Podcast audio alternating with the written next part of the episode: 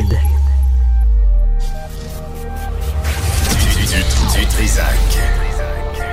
du, L'original.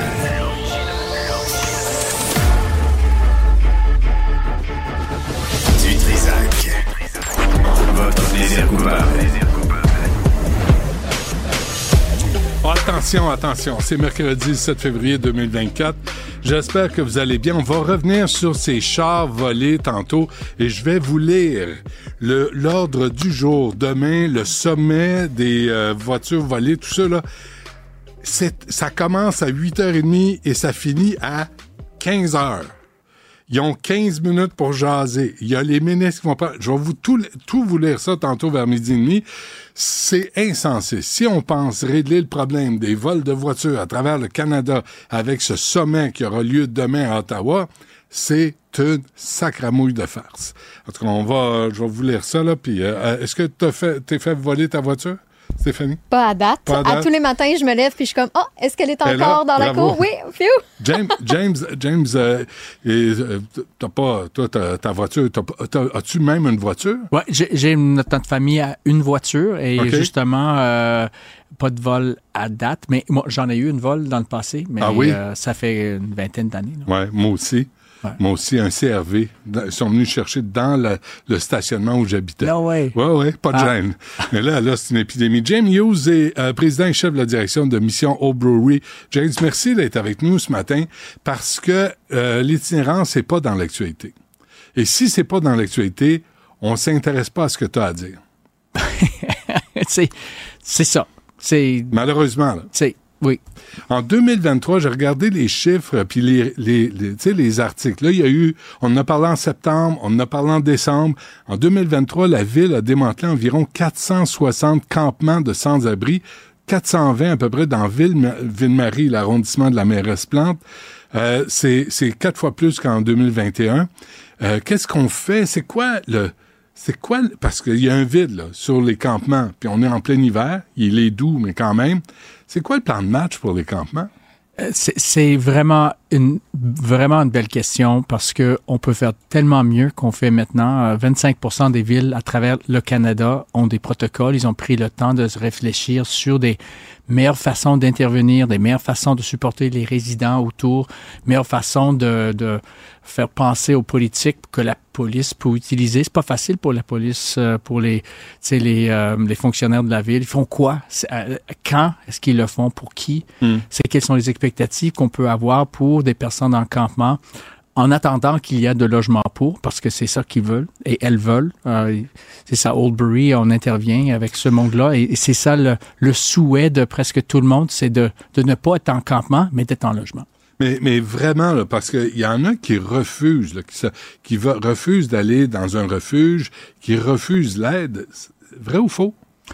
Um, ben ou- oui, euh, il y a des refus, mais souvent c'est très valable. Moi, j'ai un chien, je, je, ne veux pas euh, euh, ne pas avoir euh, mon ami à côté de moi, mon chien, et voilà, le, le- les services d'urgence euh, n'offrent pas une place pour mon chien. Donc, c'est mieux pour moi de rester à l'extérieur. Ou, ou j'ai Ouais. j'ai un, un problème de mobilité, ils n'ont pas un ascenseur. Je, peux, pas- je ne peux pas utiliser euh, le, le ressource. Rap- Rappelez-vous aussi là, Ouais. que c'est plein. Hein? Ah, euh, tous nos organismes, Oldbury, pas juste Oldbury, mais Ouais. tous les autres organismes sont pleins.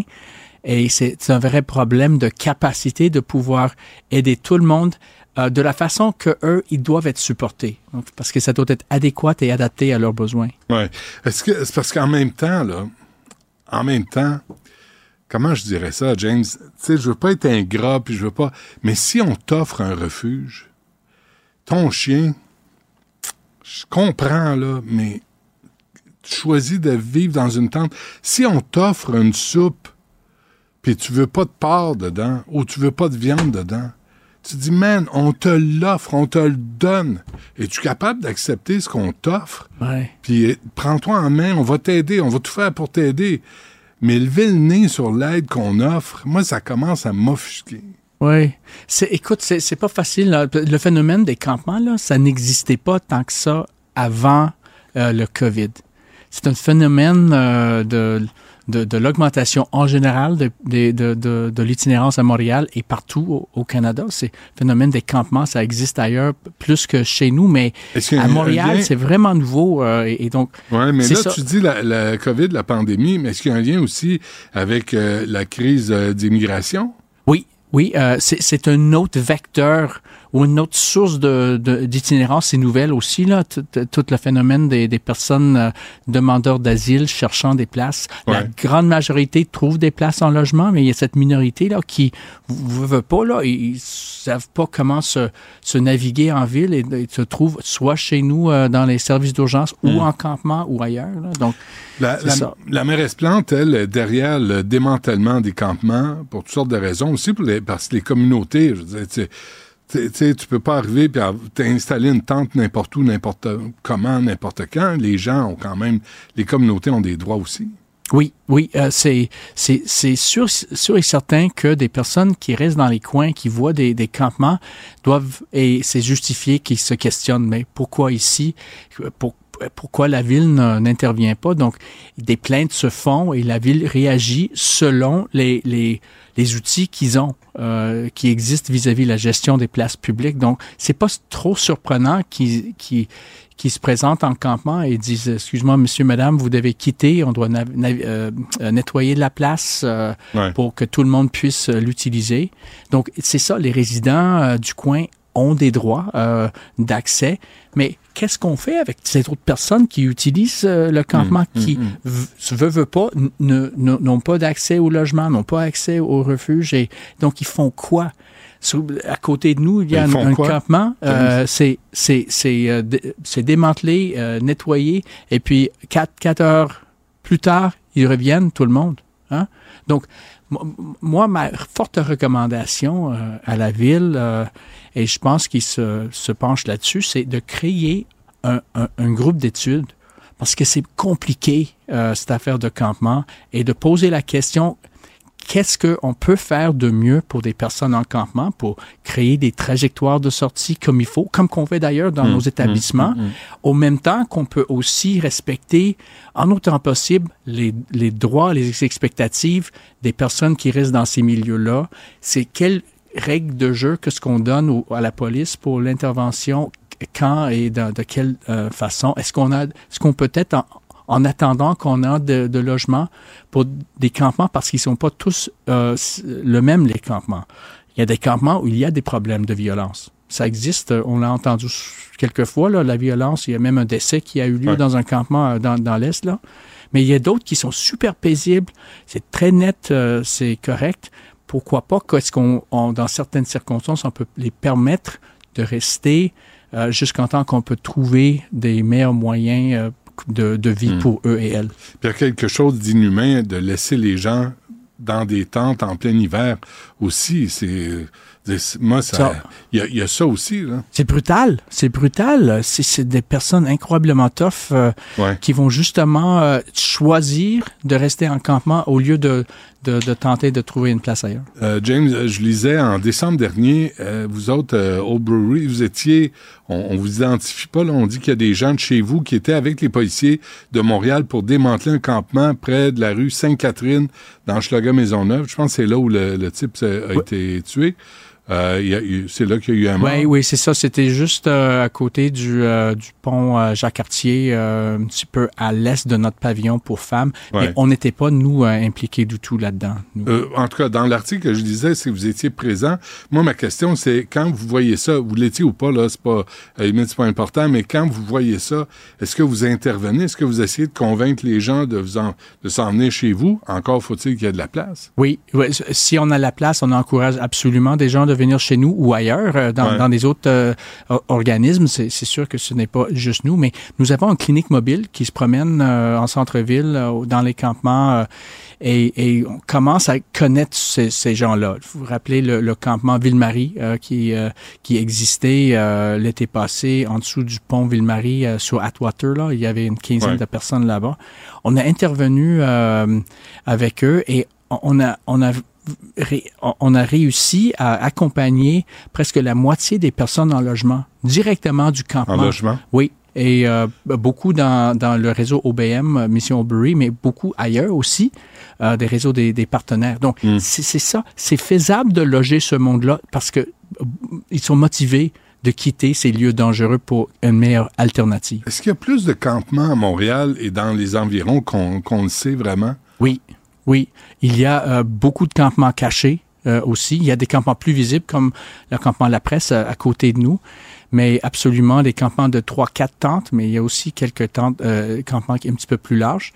Mais c'est ça. Donc, c'est pourquoi il faut avoir un protocole campement pour la ville de Montréal qui est adapté à nos besoins, notre climat, nos façons de faire. Mm. Et donc, mettre les experts ensemble. Quel service de santé est-ce qu'on peut offrir pour justement euh, faire en sorte que la personne en logement, euh, en, en trajectoire vers le logement aussi, va pouvoir chercher des, des soins nécessaires pour que la personne reste en logement? Mm. Donc, c'est ça qu'il faut euh, considérer tout ensemble. Comment ça qu'il n'y en a pas? Ben, ben, le phénomène est nouveau euh, en défense euh, de la ville. C'est nouveau quelques années de ce volume-là. Euh, James, Mais ça prend pas. Vous autres, là, Old Brewery, vous êtes capable de vous virer de bord euh, devant telle ou telle situation. Là, ça fait trois, ça fait quatre ans, là. Ça fait des années que ça dure. Les problèmes de campement, d'itinérance à Montréal, je peux pas croire qu'il n'y a pas toujours pas de politique. Oui, ben je je je, pense euh, on va faire mieux. Euh, je suis très confiant que la, la ville va prendre le leadership nécessaire là-dedans, nous rassembler tous et développer euh, une, une politique adaptée à nos besoins. C'est trop une bonne personne. C'est ça le problème. Euh, l'au- L'autre aspect, euh, je veux pas qu'on se quitte parce qu'il y a les campements euh, passé l'hiver, il y a aussi les vétérans. Mm. Et puis je suis allé voir sur le site là, Sécurité publique Canada, sur euh, Vétérans euh, Canada, puis les sites du gouvernement canadien.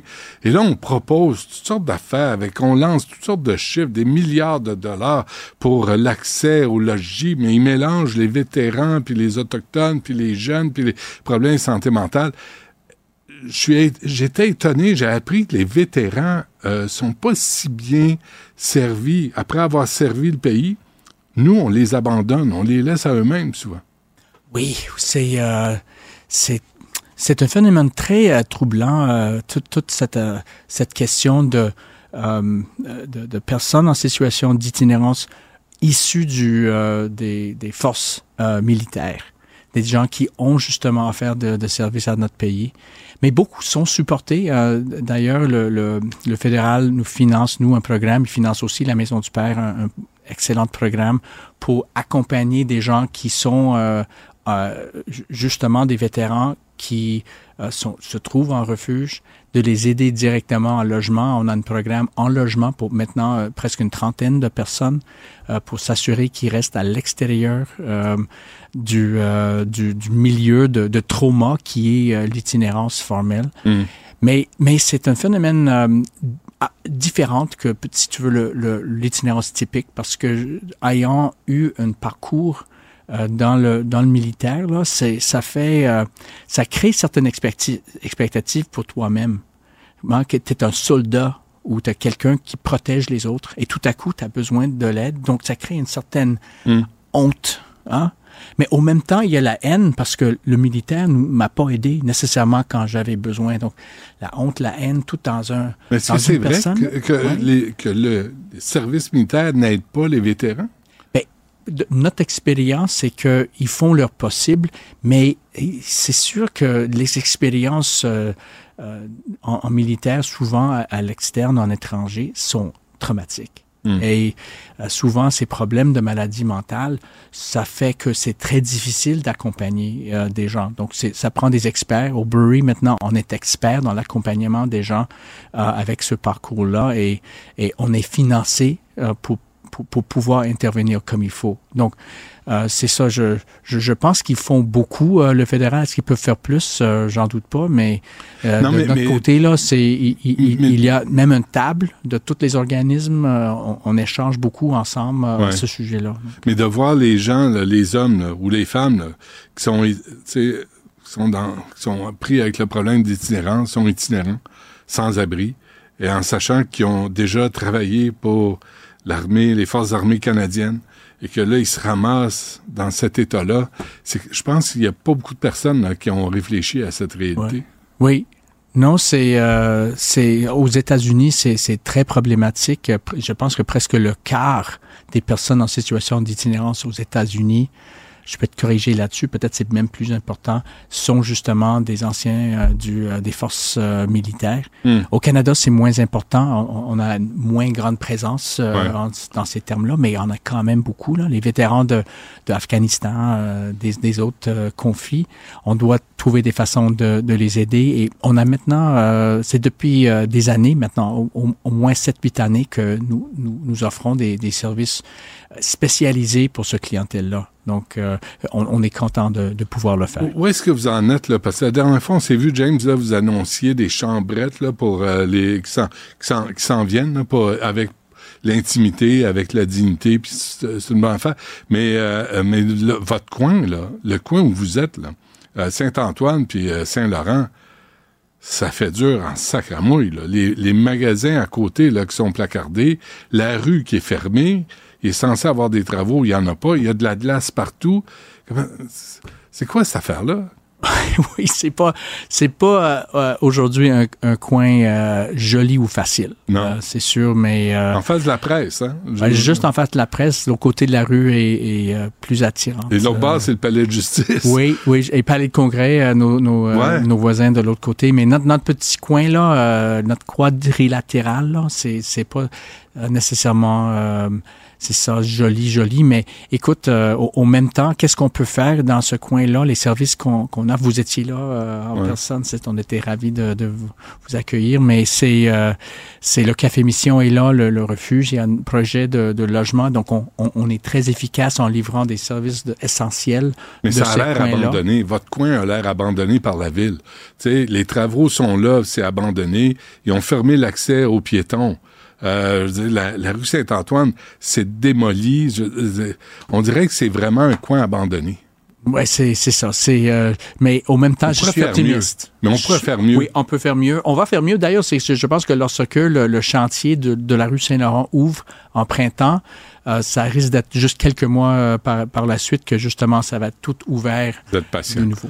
Mais si on au brewery, les gens peuvent vous aider hein, financièrement parce que vous avez quoi 300 personnes qui travaillent chez vous? Oui, on a 320 euh, staff. Ouais. On, on, on, gère 14 établissements à travers la ville, pas juste sur le coin Saint, Saint-Antoine Saint-Laurent. Donc on, on est on est supporté par les Montréalais et les Montréalaises depuis plus que 100 ans mm -hmm. et on est toujours très très reconnaissant d'avoir Ouais. Les, dons sur euh, notre site web. Parce que vous faites un job pas facile avec un horaire pas facile non plus, hein? Puis euh, je pense qu'on peut on peut essayer de vous aider aussi à travers ça. Mais souhaitons que la ville prenne soin de vous un petit peu là. Ouais. Hein? Qu'on qu améliore le coin parce que ça fait dur quelque chose. Alors, euh, James Hughes euh, de Mission Old Brewery, merci, bonne chance. Les rencontres de l'air. Lieu de rencontre où les idées se bousculent où la libre expression et la confrontation d'opinions secouent les conventions.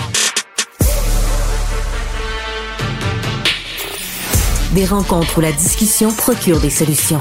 Des rencontres où la diversité de positions enrichit la compréhension. Les rencontres contre de l'art. Alexandre Dubé euh, est avec nous. Alex, bonjour. Salut Benoît. Bonjour. Euh, euh, c'est drôle, hein, l'itinérance, là, on, on en parle par bout. Tu sais, c'est comme l'actualité, hein. Tu, ça fait assez longtemps que t'en fais. Là, là, on parle d'itinérance. Là, c'est intense. Puis on veut faire des entrevues, puis on veut parler au ministre, puis on veut parler à tout le monde, puis on se dit, si on finit par en parler, ça va se régler. Puis là, on arrête d'en parler dans les médias. Mais le problème persiste. L'actualité, c'est une roue qui tourne vite. Hein. Puis la, le cycle de vie, en guillemets, des nouvelles est de plus en plus court. Tu sais, tu t'aperçois pratiquement dans l'actualité une nouvelle qui a plus de 12 heures, c'est pratiquement rendu une, une, vieille nouvelle. Or, ouais. quand une situation fait plus la manchette, ça veut pas dire que c'est la fin de la détresse des gens qui font la nouvelle. Puis l'itinérance, ben on est face à ce phénomène-là. J'écoutais avec attention ton entretien avec James Hughes. Honnêtement, je vais te le dire, une chance qu'il y a des gens comme lui, une chance qu'il y a des gens hein? comme des hommes, des femmes, ouais. euh, de la mission Old Brewery, euh, qui travaillent avec cette clientèle-là, nos plus poqués de la société. Puis moi, je suis toujours attristé de voir à quel point on abandonne souvent les plus vulnérables. Tu sais, euh, quand tu regardes le portrait de la situation de l'itinérance au Québec, ben d'un, ça a beaucoup augmenté, mais euh, le visage de l'itinérance a changé. On a beaucoup de, de nos aînés, des personnes de 65, 70 ans, 75 ans qui ont travaillé. Puis là, à cause d'une ou deux bad luck, se retrouvent à la rue. Ouais. Tu as soulevé la, la question des, euh, des vétérans. Ça aussi, c'est un grand drame. Je veux dire, nos soldats euh, qui, ont, qui se sont sacrifiés pour nous, qui ont vu des choses horribles, là, tu sais, euh, dans, dans toutes sortes de situations de guerre. Et au, au juste Là, ces ben- incendies l'été passé, là, c'est des soldats qui sont venus aider.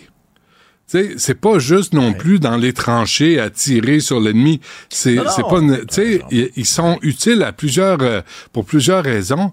Puis j'ai l'impression qu'on les abandonne à leur sort. Oui, ça, je suis d'accord avec toi. Puis, tu sais, on trouve de l'argent, là. On trouve là, 870 millions là, pour nous annoncer un nouveau toit sur le stade. Là. Puis là, trouver de l'argent pour les itinérants, là, ça a donc l'air compliqué. Là. Puis à chaque fois, il faut mettre de la pression, puis on en donne un petit peu, puis on en donne Ouais. un petit peu. Alors que c'est un phénomène qui est tellement grandissant. Il me semble que quand on veut être à la hauteur comme société, ben, il faut s'occuper des plus, tu sais, des plus démunis, des ceux qui sont là les plus poqués de notre société. T'as parlé, tu sais, t'as- moi j'ai- il y a un mot que tu as utilisé que j'ai beaucoup aimé, tu sais, de la dignité.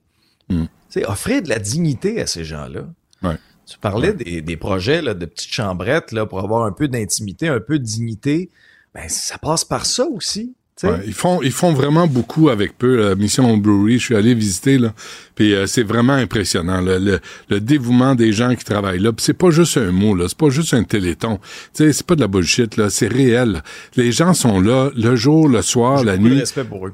Euh, Vraiment, tu sais, si vous avez un peu de sous, peut-être aider euh, soit la mission Old Brewery ou d'autres euh, qui font un travail que moi je ferais pas là, tu sais, parce que j'ai j'ai pas, euh, tu sais, j'ai pas le ventre assez solide non pour pour faire ça, mais ils sont vraiment puis la puis la, la patience, la compréhension, tu sais, aller vers l'autre là, euh, faut faut parfois souligner le travail de ceux qui travaillent dans l'ombre.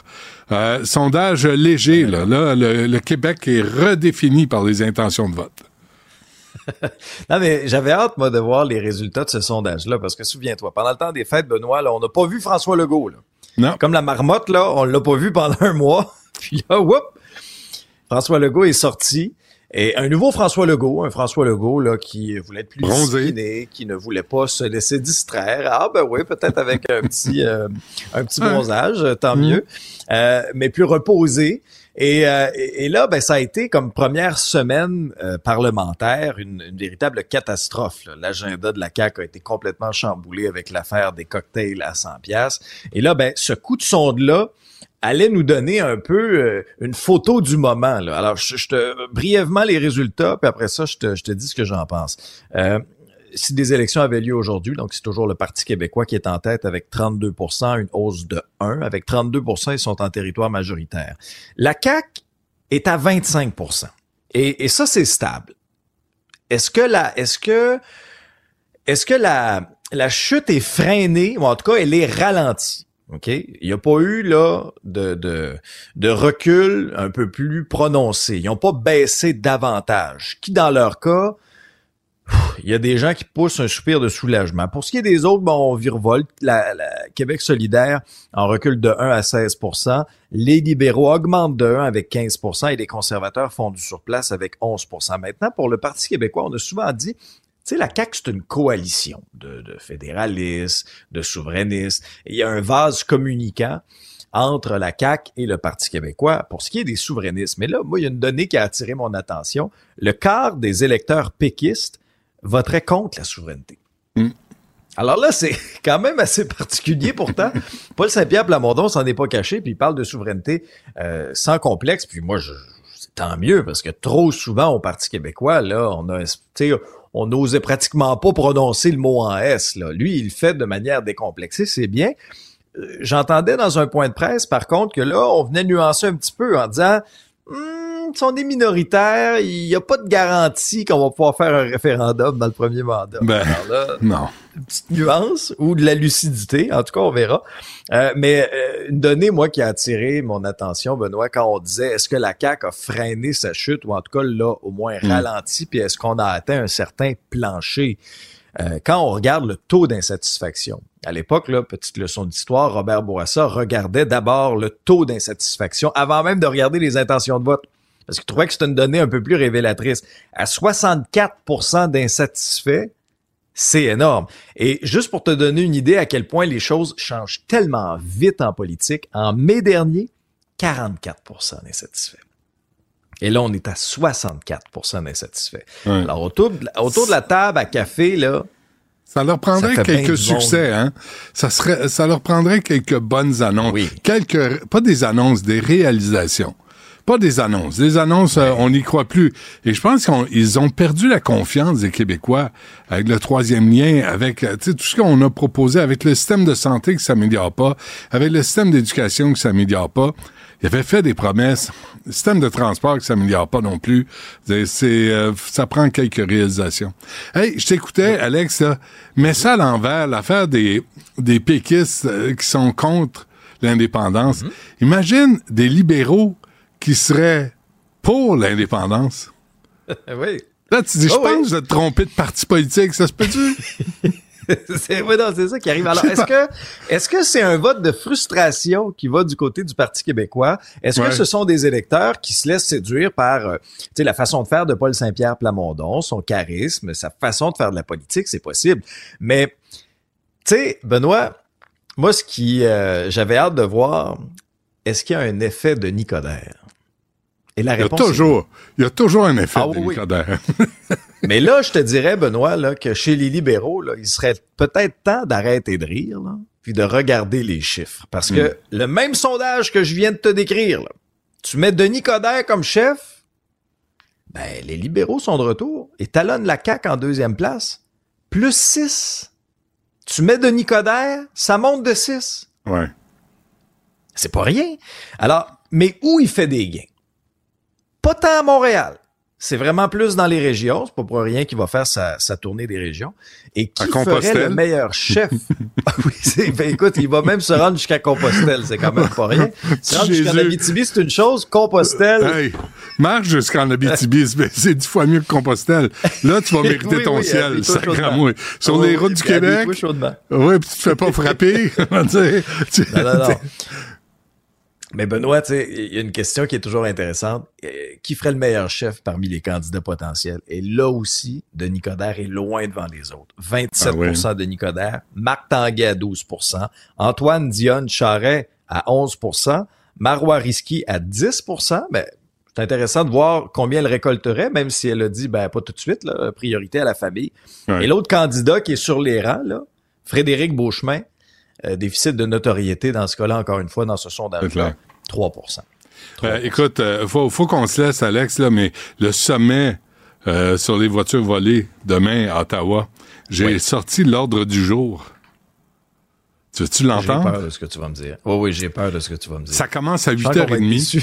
Ça commence à 8h30, t'as une demi-heure d'accueil, OK? De 9h à 9h15, t'as un, deux, trois, cinq ministres qui prennent la parole. De 9h15 à 9h45, tableau régional, tour de table dirigé. Toi, euh, toi, pis toi, pis toi. Mais t'as 30 minutes à la gang. 9h45 à 10h, mise en contexte, le commerce national et transnational des véhicules volés. T'as 15 minutes là-dessus. Une heure sur reconnaître et corriger les lacunes. 11h à 11h15, juste une heure. Et c'est- fou, là. 11h, 11h15, pause matinale, temps de faire un petit pipi. 11h15 à 11h30, 15 minutes. Criminalité transnationale organisée, intégri- intégrité frontalière. Frontalière, 11h30 à 11h45. Sommaire. Point saillant. 11h45 à midi, ça c'est important, prends ça en note. Photo de groupe. Tu le lunch? Ah, Euh, photo, oui. photo de groupe. Oui, oui. Midi Le à lunch, midi. Euh, ça s'en vient. Euh, midi à midi 15, pause. Deuxième pause pipi, t'as bu de l'eau. Euh, midi et demi, point de presse. Midi à, mi- midi à une heure, dîner réseautage. Puis toi, comment ça va euh, en Ontario? Ah, ben, c'est comme pas mal au Québec. Ça se vole pas. Écoute, 13h à 13h45, la prévention, une plénière. 13h45 à 14h, pause de l'après-midi, troisième pipi.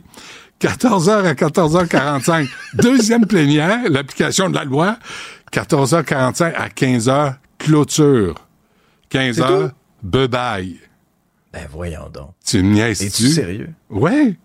C'est l'ordre du jour officiel du sommet. Tu dis, qu'est-ce qu'ils vont des pauses pipi? Et rajouter un peu de contenu? Non, mais c'est moi, j'ai hâte de voir. euh, mes, mes attentes sont. euh, Demain, demain, ils vont plutôt modérés, Euh. J'appuie, euh, j'appuie l'idée d'Alexandre Dubé. Est-ce qu'on peut scraper une pause pipi puis ben, se dire qu'il faudrait peut-être dealer avec la criminalité? Cha- chaque minute compte, mais tu sais, j'ai hâte de voir jusqu'à quel point on va réussir à faire sortir des solutions de ce sommet-là. Mais une chose est sûre, l'heure est grave. Tu as certainement vu là, les images de caméras de surveillance dans un concessionnaire du quartier Sainte-Rose à Laval. C'est le topo d'Yves Poirier à TVA. Si vous l'avez pas vu, là, allez voir ça sur le tvanouvelle.ca, sur nos plateformes. OK? Un couple qui arrive, fin, tu autour de 20h, euh, 19h55, là, tu sais, sur le bord de la fermeture, là. Et là, ben, eux, ils veulent faire l'essai, là, d'une voiture Mercedes, là. Le vendeur, il est pas sûr, tu sais, il dit, oh, regarde, il y aura pas d'essai routier, mais je vais aller vous la montrer dans le stationnement. La suite, là, j'en reviens pas, j'en croyais pas mes yeux, Benoît. Le couple démarre la voiture, se sauve avec la voiture, le capot est ouvert, passe proche de renverser le, vendeur. Le vendeur part à courir après.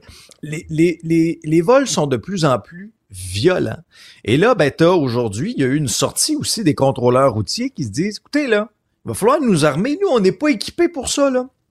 On intercepte, je sais pas moi, des espèces de, de pick-up qui tirent des, euh, des remorques de véhicules ou des, des petits camions qui tirent des remorques avec un conteneur, par exemple. On sait pas qui on arrête. On n'est pas armé. Alors, euh, euh, moi, je suis là, j'en reviens pas à quel point, à quel point ce phénomène-là, puis ça, c'est sans compter, Benoît, dans la presse, ça c'était fascinant, c'est rendu que là, les véhicules volés qu'on retrouve, parce que des fois, il y a comme des espèces d'escales à certains, à certains endroits avant de se retrouver en Afrique ou au Moyen-Orient, c'est le cas euh, du port d'Anvers en Belgique, où là, à un moment donné, on ouvre des conteneurs, la police, la police ouvre des conteneurs, puis là, la presse nous racontait que là, bon, souvent on les met en encan parce que les assureurs, par exemple, moi je me fais voler mon véhicule, je le déclare à l'assurance, ils m'ont remboursé. À un moment donné, whoop, ils ouvrent un conteneur en Belgique, ils, ils retrouvent mon camion.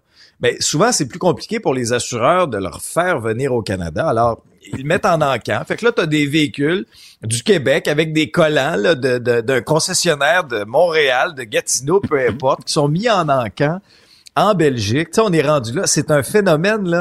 C'est tellement rendu problématique. Puis moi, je trouve celui qui a fait la meilleure sortie par rapport à ça, c'est Pierre Poliev qui dit, regarde, on va couper d'un consultant, là, qui coûte des millions, on était à euh, 100 quelques millions, puis avec l'argent qu'on va sauver, ben on va acheter des scanners, puis surtout on va mettre du personnel, parce que ça, c'était une des lacunes, hein, mise au jour par euh, JE puis le bureau d'enquête. Tu sais, la quantité insuffisante de personnel au niveau des services frontaliers attitrés, tu sais, aux conteneurs, attitrés exactement à ça, à la surveillance des conteneurs. Lui, il dit on va en mettre soit les 15 à travers le Canada dans les quatre principaux ports, dont une trentaine à Montréal. On veut s'attaquer à ça. Celui qui a, qui a les meilleures solutions cette semaine, jusqu'à maintenant, c'est Pierre Poliev. Ouais. Qu'est-ce qui va sortir de ce sommet-là demain avec l'ordre du jour que tu viens de, que tu viens de me donner? J'ai l'impression que je vais rester sur ma faim, mais au moins j'aurai la vessie bien vidée. Au moins, ce sera ça. Du Trisac. Peu importe la manière qu'il choisit de s'exprimer, ses opinions sont toujours aussi saisissantes. On vient de parler du sommet des véhicules volés qui va avoir lieu demain. On a reçu le témoignage d'un auditeur. Il vendait son RAV4, déjà là, patate chaude, sur euh, Marketplace. La personne est venue fin de journée, va faire un petit essai routier dans la rue Viraille. Au moment qu'il revient, il garde la vraie clé, il donne une fausse clé au propriétaire, puis pendant la nuit, facile de même de revenir chercher le véhicule. C'est fou, toutes les, euh, Non, les mais petites pire, manigances. Stéphanie, pire que ça, sur Amazon, Ouais. pour pas le nommer, tu peux, pour 17 pièces t'acheter un bidule que tu colles sur une clé, une clé de voiture, puis là, capte le signal, et là, tu remets la clé, puis moi, le soir, je retourne chez vous, pop, pop, j'embarque dans ton char, puis je pars avec. C'est fou, tous les gadgets qu'ils lancent. Écoute, Mais tu sais, pour- pourquoi ça existe, ces gadgets-là? Moi, ça me... Ben là, ils disent, tu sais, t'as pas besoin, parce que les compagnies, les fabricants chargent 300 pièces pour une clé. Oui. Fait que là, tu dis, je vais aller sur Amazon, Oui, on va acheter 15-20 ça. pièces, va me prendre. Mais là, les bandits, euh, tu penses qu'ils l'ont pas vu, Mais ils ça? sont pas niaiseux, là. Écoute, j'en attends, hein, commandé. Ah Non, oui? Non, c'est pas vrai. Tu sais, quand j'avais ma main dans ton sac à main tantôt, c'était là, ça! je collais mon, mon bidule sur ton, ta Bon, télécommande. tu vas pouvoir partir avec Susu. C'est- c'est- Susu, Ah. Subaru, Susu. Ah oui, ok. C'est son petit surnom. Euh, Il y a Normand aussi qui nous a texté concernant l'itinérance avec cette entrevue qu'on a eue en début euh, d'émission. Il nous rappelle qu'on a vu ça passer il y a un mois.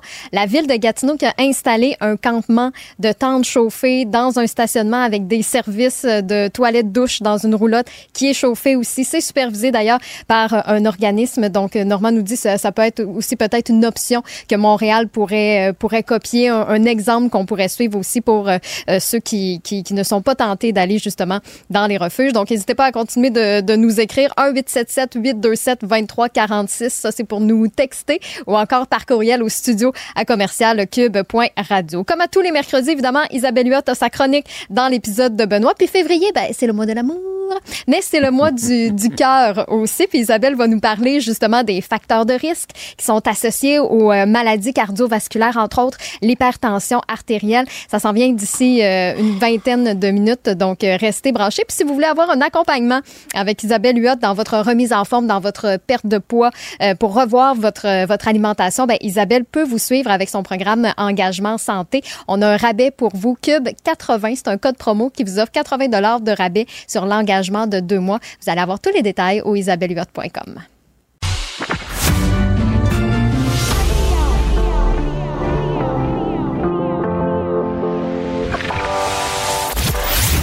Il, il cuisine, il talonne, il questionne pour obtenir les vraies réponses.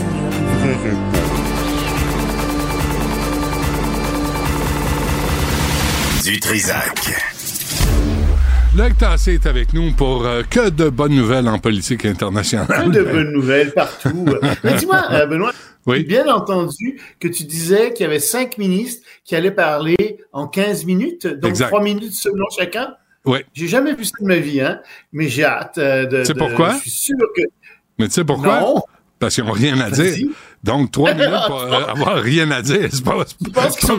Ils vont pas. Ils vont parler seulement trois minutes Non, chacun. non, mais, ben, ils vont dire, euh, vous avez trois pauses pipi, puis euh, ça finit Non. à 3 heures Ah, après-midi. non, non, non, non. Puis c'est Ils tout. vont parler bien plus que ça. Ils vont parler bien plus longtemps que ça. Puis ils vont dire Tu bien penses, plus hein? de choses que ça. Puis- ah, puis- j'ai hâte de ils voir pourront ça. pas s'empêcher de parler 5-10 minutes chacun. Moi, je te garantis que ça commence pas avant 10 heures, cette conférence. C'est fort possible. Bon, le Hamas fait une contre-offre Bon. parce qu'ils sont tellement généreux et magnanimes. Oui, euh, une contre-offre, mais je t'annonce tout de suite, elle a été déjà refusée. Elle vient d'être refusée par Netanyahou.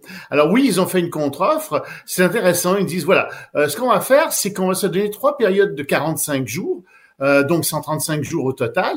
Et la, la, la- pendant la première période, on va relâcher les femmes et les enfants euh, qu'on a comme otages encore. Vous, vous allez faire la même chose avec les femmes et les enfants que vous avez comme prisonniers.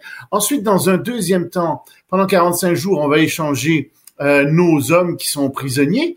Euh, puis vous, ben, vous allez échanger, disent-ils à Israël, euh, 1500 personnes, puis plus 500 personnes qui sont condamnées à perpétuité. Hey, c'est des terroristes, des gens qui, qui, qui, ont, qui ont fait sauter des bombes. Alors, vous les échangez. Puis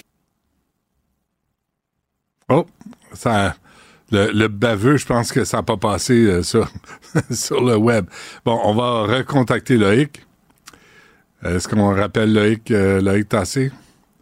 Pour conclure, pour faire cette chronique? Ça sera-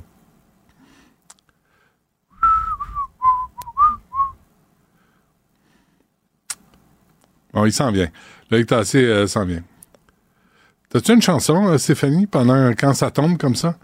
Ben, de- je prends les demandes spéciales, en fait. Là. euh, Avais-tu une idée en tête? euh, une chanson de Laurent Jalbert.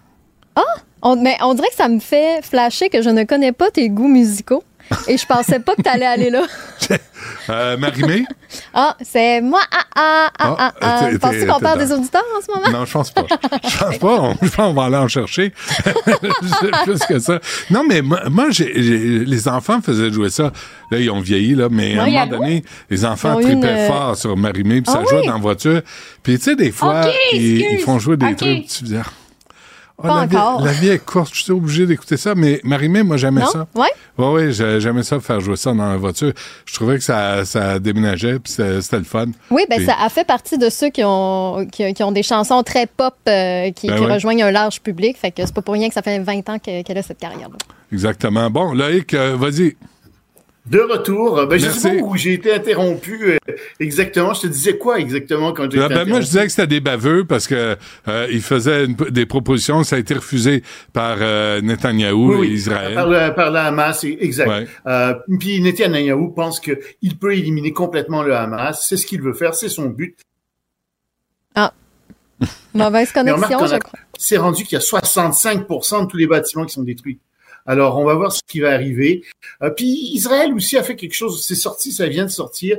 Israël est rendu comme le sixième pire pays au monde pour ce qui est de la liberté de presse, parce qu'ils ont emprisonné énormément de journalistes palestiniens. Ça, c'est pas correct non plus. Euh, quand même, faut le dire aussi. C'est des choses euh, qui ont pas de sens. Alors, report des élections présidentielles au Sénégal. Oui, je veux t'en parler depuis des jours du Sénégal Oui, parce que le sais. le Sénégal, c'est c'est c'est quand même la figure de proue euh, de la démocratie en Afrique en général et ça barde au Sénégal.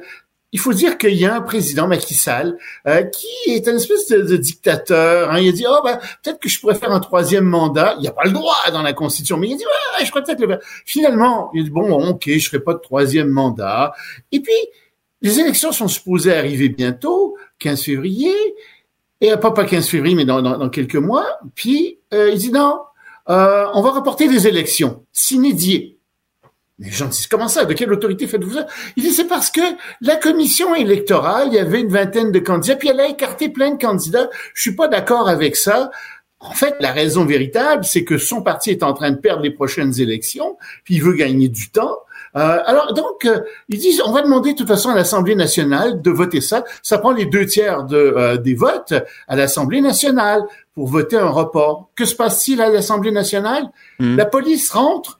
Puis elle fait sortir Manu Militari, les gens de l'opposition qui étaient contre ça. Alors, évidemment, il y a son vote majoritaire aux deux tiers et plus. Ah ouais. Ben oui, c'est reporté jusqu'au 15 décembre prochain. Comme Puis ça en même temps, gagne. on ferme. Ben tiens, on ferme Internet un peu partout. On interdit à l'opposition de, de manifester puis de se rassembler. On commence à arrêter les gens de l'opposition. Ah ouais. Ben, tu dis, écoute, est-ce qu'il y a des Russes comme conseillers quelque part derrière? Euh, Et, et c'est assez terrible parce que quand même, les Sénégalais sont pas contents du tout. L'opposition dit, nous, on est à la veille de déclencher une grève générale. Puis tu sais, en même temps, tu gardes un œil sur ce qui arrive ailleurs en Afrique de l'Ouest, euh, où tu as l'armée qui a pris le pouvoir au Mali, au, Burkina Faso, au Niger, avec les Russes et les Chinois qui sont derrière. Puis tu dis, est-ce que la même chose n'est pas en train de se produire au Sénégal? C'est très inquiétant. Et les Sénégalais, ben, ils sont démocratiques depuis 1963. C'est la première fois qu'il y a un tel report des élections. Et c'est clair que le président n'avait pas l'autorité de faire ça. Mmh, Tu peux mmh. t'en plaindre, tu peux dire la commission électorale est corrompue, etc. Mais ça, ça se règle par des élections précisément. Puis c'est des candidats aux élections suivantes qui disent ça n'arrivera plus, nous allons mettre la hache là-dedans. C'est pas le président qui dit oh on mettre les élections s'inédier puis qui fait arrêter les membres de l'opposition en plus. Quand... Tu vois, tu vois à quel point Trump est inspirant? Eh, C'est ça le problème. Il est Ben très inspirant pour toutes sortes de personnes. Pour des Euh, mauvais coups. En effet. de garder le pouvoir quand ça lui appartient pas. Hey, rapidement, Ben euh, un mot sur l'Australie qui fait comme la France. Loïc, s'il te plaît. Droit à oui, on a droit à la déconnexion maintenant en Australie comme la France, comme d'autres pays européens aussi. Puis ça serait bien que ça vienne ici parce qu'ils ont découvert que les gens, tu sais, qui se font appeler au téléphone constamment en Ouais. dehors des heures de travail, finalement ils comme ils cumulaient dans l'année quelque chose comme six semaines de travail. Alors, disent, non, ça suffit. Là. Les employeurs, là, vous cessez d'appeler vos employés en dehors des heures de travail. Il va y avoir des amendes si vous faites ça. Le projet de loi est déposé, tout le monde semble pour. Ça va passer. Il semble que ça devrait venir ici aussi, un projet de loi comme ça.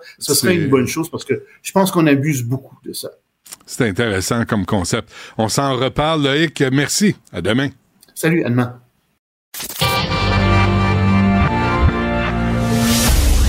Du Trisac. Il n'a peur de rien, sauf peut-être des qu'on orange. La rencontre Martino du Trisac. Ah, ça, ça regarde mal. Ça regarde mal. Il commente l'actualité dans le calme et la sérénité. Arrête de te plaindre, arrête de chialer. Une génération de flambous, de mollassons. Des propos sérieux et réfléchis. Tu me niaises-tu? Ben oui. Brut de bouche. la sagesse en bouteille. bouteille. Euh, la, la déconnexion, euh, Richard, là, ce serait une bonne idée au Canada, au Québec? Euh, la France, l'Australie. L'Australie va faire. C'est quoi, une journée déconnectée? Non, ça veut dire le patron n'a pas le droit de t'appeler. Une fois que tu finis à 5 heures le soir, là, qu'il t'appelle pas à 5 heures et quart, il va avoir une amende. Ah, j'ai la là. flemme, j'ai la flemme de travailler le là. soir. Les gens veulent plus aller travailler au bureau, ils veulent travailler Non. chez eux en mou, puis là, Ouais. ils veulent plus qu'on les appelle à 5h05. Puis, puis si jamais tu as une urgence, il y a une urgence, Christy. Non? Mais qu'est-ce qu'on faisait avant quand il y avait une urgence? Comme là, là, regarde, On regardez envoyait- ça, tu, tu vas dans les théâtres, là, puis ils disent, là, sur votre téléphone, fermez votre téléphone. Mais si tu vas au théâtre, puis tu as un jeune enfant, OK? Puis il est gardé à la maison, puis la gardienne, il y a un problème, ton enfant, je sais pas, il file pas, il faut C'est quoi qu'il contacte, tabarnouche. Mais c'est quoi les chances que ça arrive, les risques que Mais ça il arrive? s'agit qu'une fois qu'ils veulent Oh, te contacter. Qu'est-ce qu'ils faisaient nos parents? Ils disaient qu'ils s'arrangent. Ben ben, regarde, regarde, qu'est-ce que ça a donné. C'est tout. Tu sais, t'as manqué d'air au cerveau. C'est tout. C'est pas grave. Regarde qu'est-ce que ça a donné. deviens animateur de radio. Ben oui. C'est pas- C'est c'est pas compliqué. Il y a toujours une solution au problème. c'est tout. J'ai une solution pour TVA. Parce que là, ils viennent, ils ont plus, euh, ils ont plus Martin Matt. Ben non, j'ai vu Ça pas? C'est quelqu'un quelqu'un m'a dit ça au- chez le mécanicien. Il il Il a dit ils mettent euh, hôpital Amsterdam. Ben, c'est celui qui devrait animer un talk show? Denis Coderre. Moi, je mettrais Denis Coderre partout. C'est quoi- l'avantage? Denis Coderre, c'est comme du Nutella. Mais c'est une très bonne Tu idée. mets ça partout, tu mets ça sur n'importe quoi. Sais-tu pourquoi c'est une excellente idée? T'as pas besoin d'inviter. Il va s'interviewer lui-même. Et pendant une heure chaque jour. C'est serait Et- extraordinaire. ah, ça serait bon. Il pourrait s'interviewer tout seul. Question-réponse. Intro, monologue, conclusion. Puis là, s'il y a des Ah, caméos, des caméos de lui-même. Il y en a deux qui ont l'air fous aujourd'hui. Marois Risky, qui est parti à rire, qu'on avait, Ouais. euh, on avait dit peut-être de Nicolas est parti à rire, Mhm. qui rit aujourd'hui? Et euh, ben, Régis la Labon, Régis Ouais. Labon, Mais est Robert Poitiers a dit ça aussi. Robert a dit ça. Il dit euh, Denis il devrait laisser sa place. euh, tu sais. Ben. Et Régis Labombe aussi. Mais Denis, il a du cœur au C'est ventre. que l'affaire, elle dit c'est des vieux chaussons, mais ce qu'ils ont oublié, c'est que le Québec aime les vieux chaussons. On aime ça, les vieux chaussons. C'est pas beau, mais on est tellement bien dedans. Alors qu'un nouveau soulier, il faut que tu te casses ton nouveau soulier. ouais, ouais. Tu te sens mal au début, sais, ça fait mal aux pieds. Il là, est pas ajusté. Le- tu rentres à la maison, t'enlèves ton soulier qui te sert, tu mets le vieux Est-ce que tu te mets en mou quand tu arrives en maison? Pas en tout. Moi, que je suis tu- comme ça tout le temps. Temps que je tu, dors, couche. tu dors comme ça. Je prends ma douche comme ça. C'est comme ça, ouais, c'est ça. Ça paraît. Là, là, je suis pas en mou. J'ai ça en mou. Parce que quand t'es habillé en mou, tu penses mou. C'est vrai. Est-ce que tu deviens mou? Alors que quand t'es habillé comme en dur, Ouais. tu penses dur. Ouais. Moi, je tu- trouve. tu- mais tu donnes, vrai, mais, mais hein, tu donnes bien. pas de vacances, là. Habillé en mou, t'es mou. Ouais. T'es, Tout est ramolli. assis mou. Tout est mou. T'es mou Ouais. dans ta tête. Ouais. T'es mou Tout dans les mots que tu utilises. Ouais. Ça te pendouille dans le trou de balle, là. Tu sais, c'est pas, pas joli. Non, non, moi, je, je compte ça.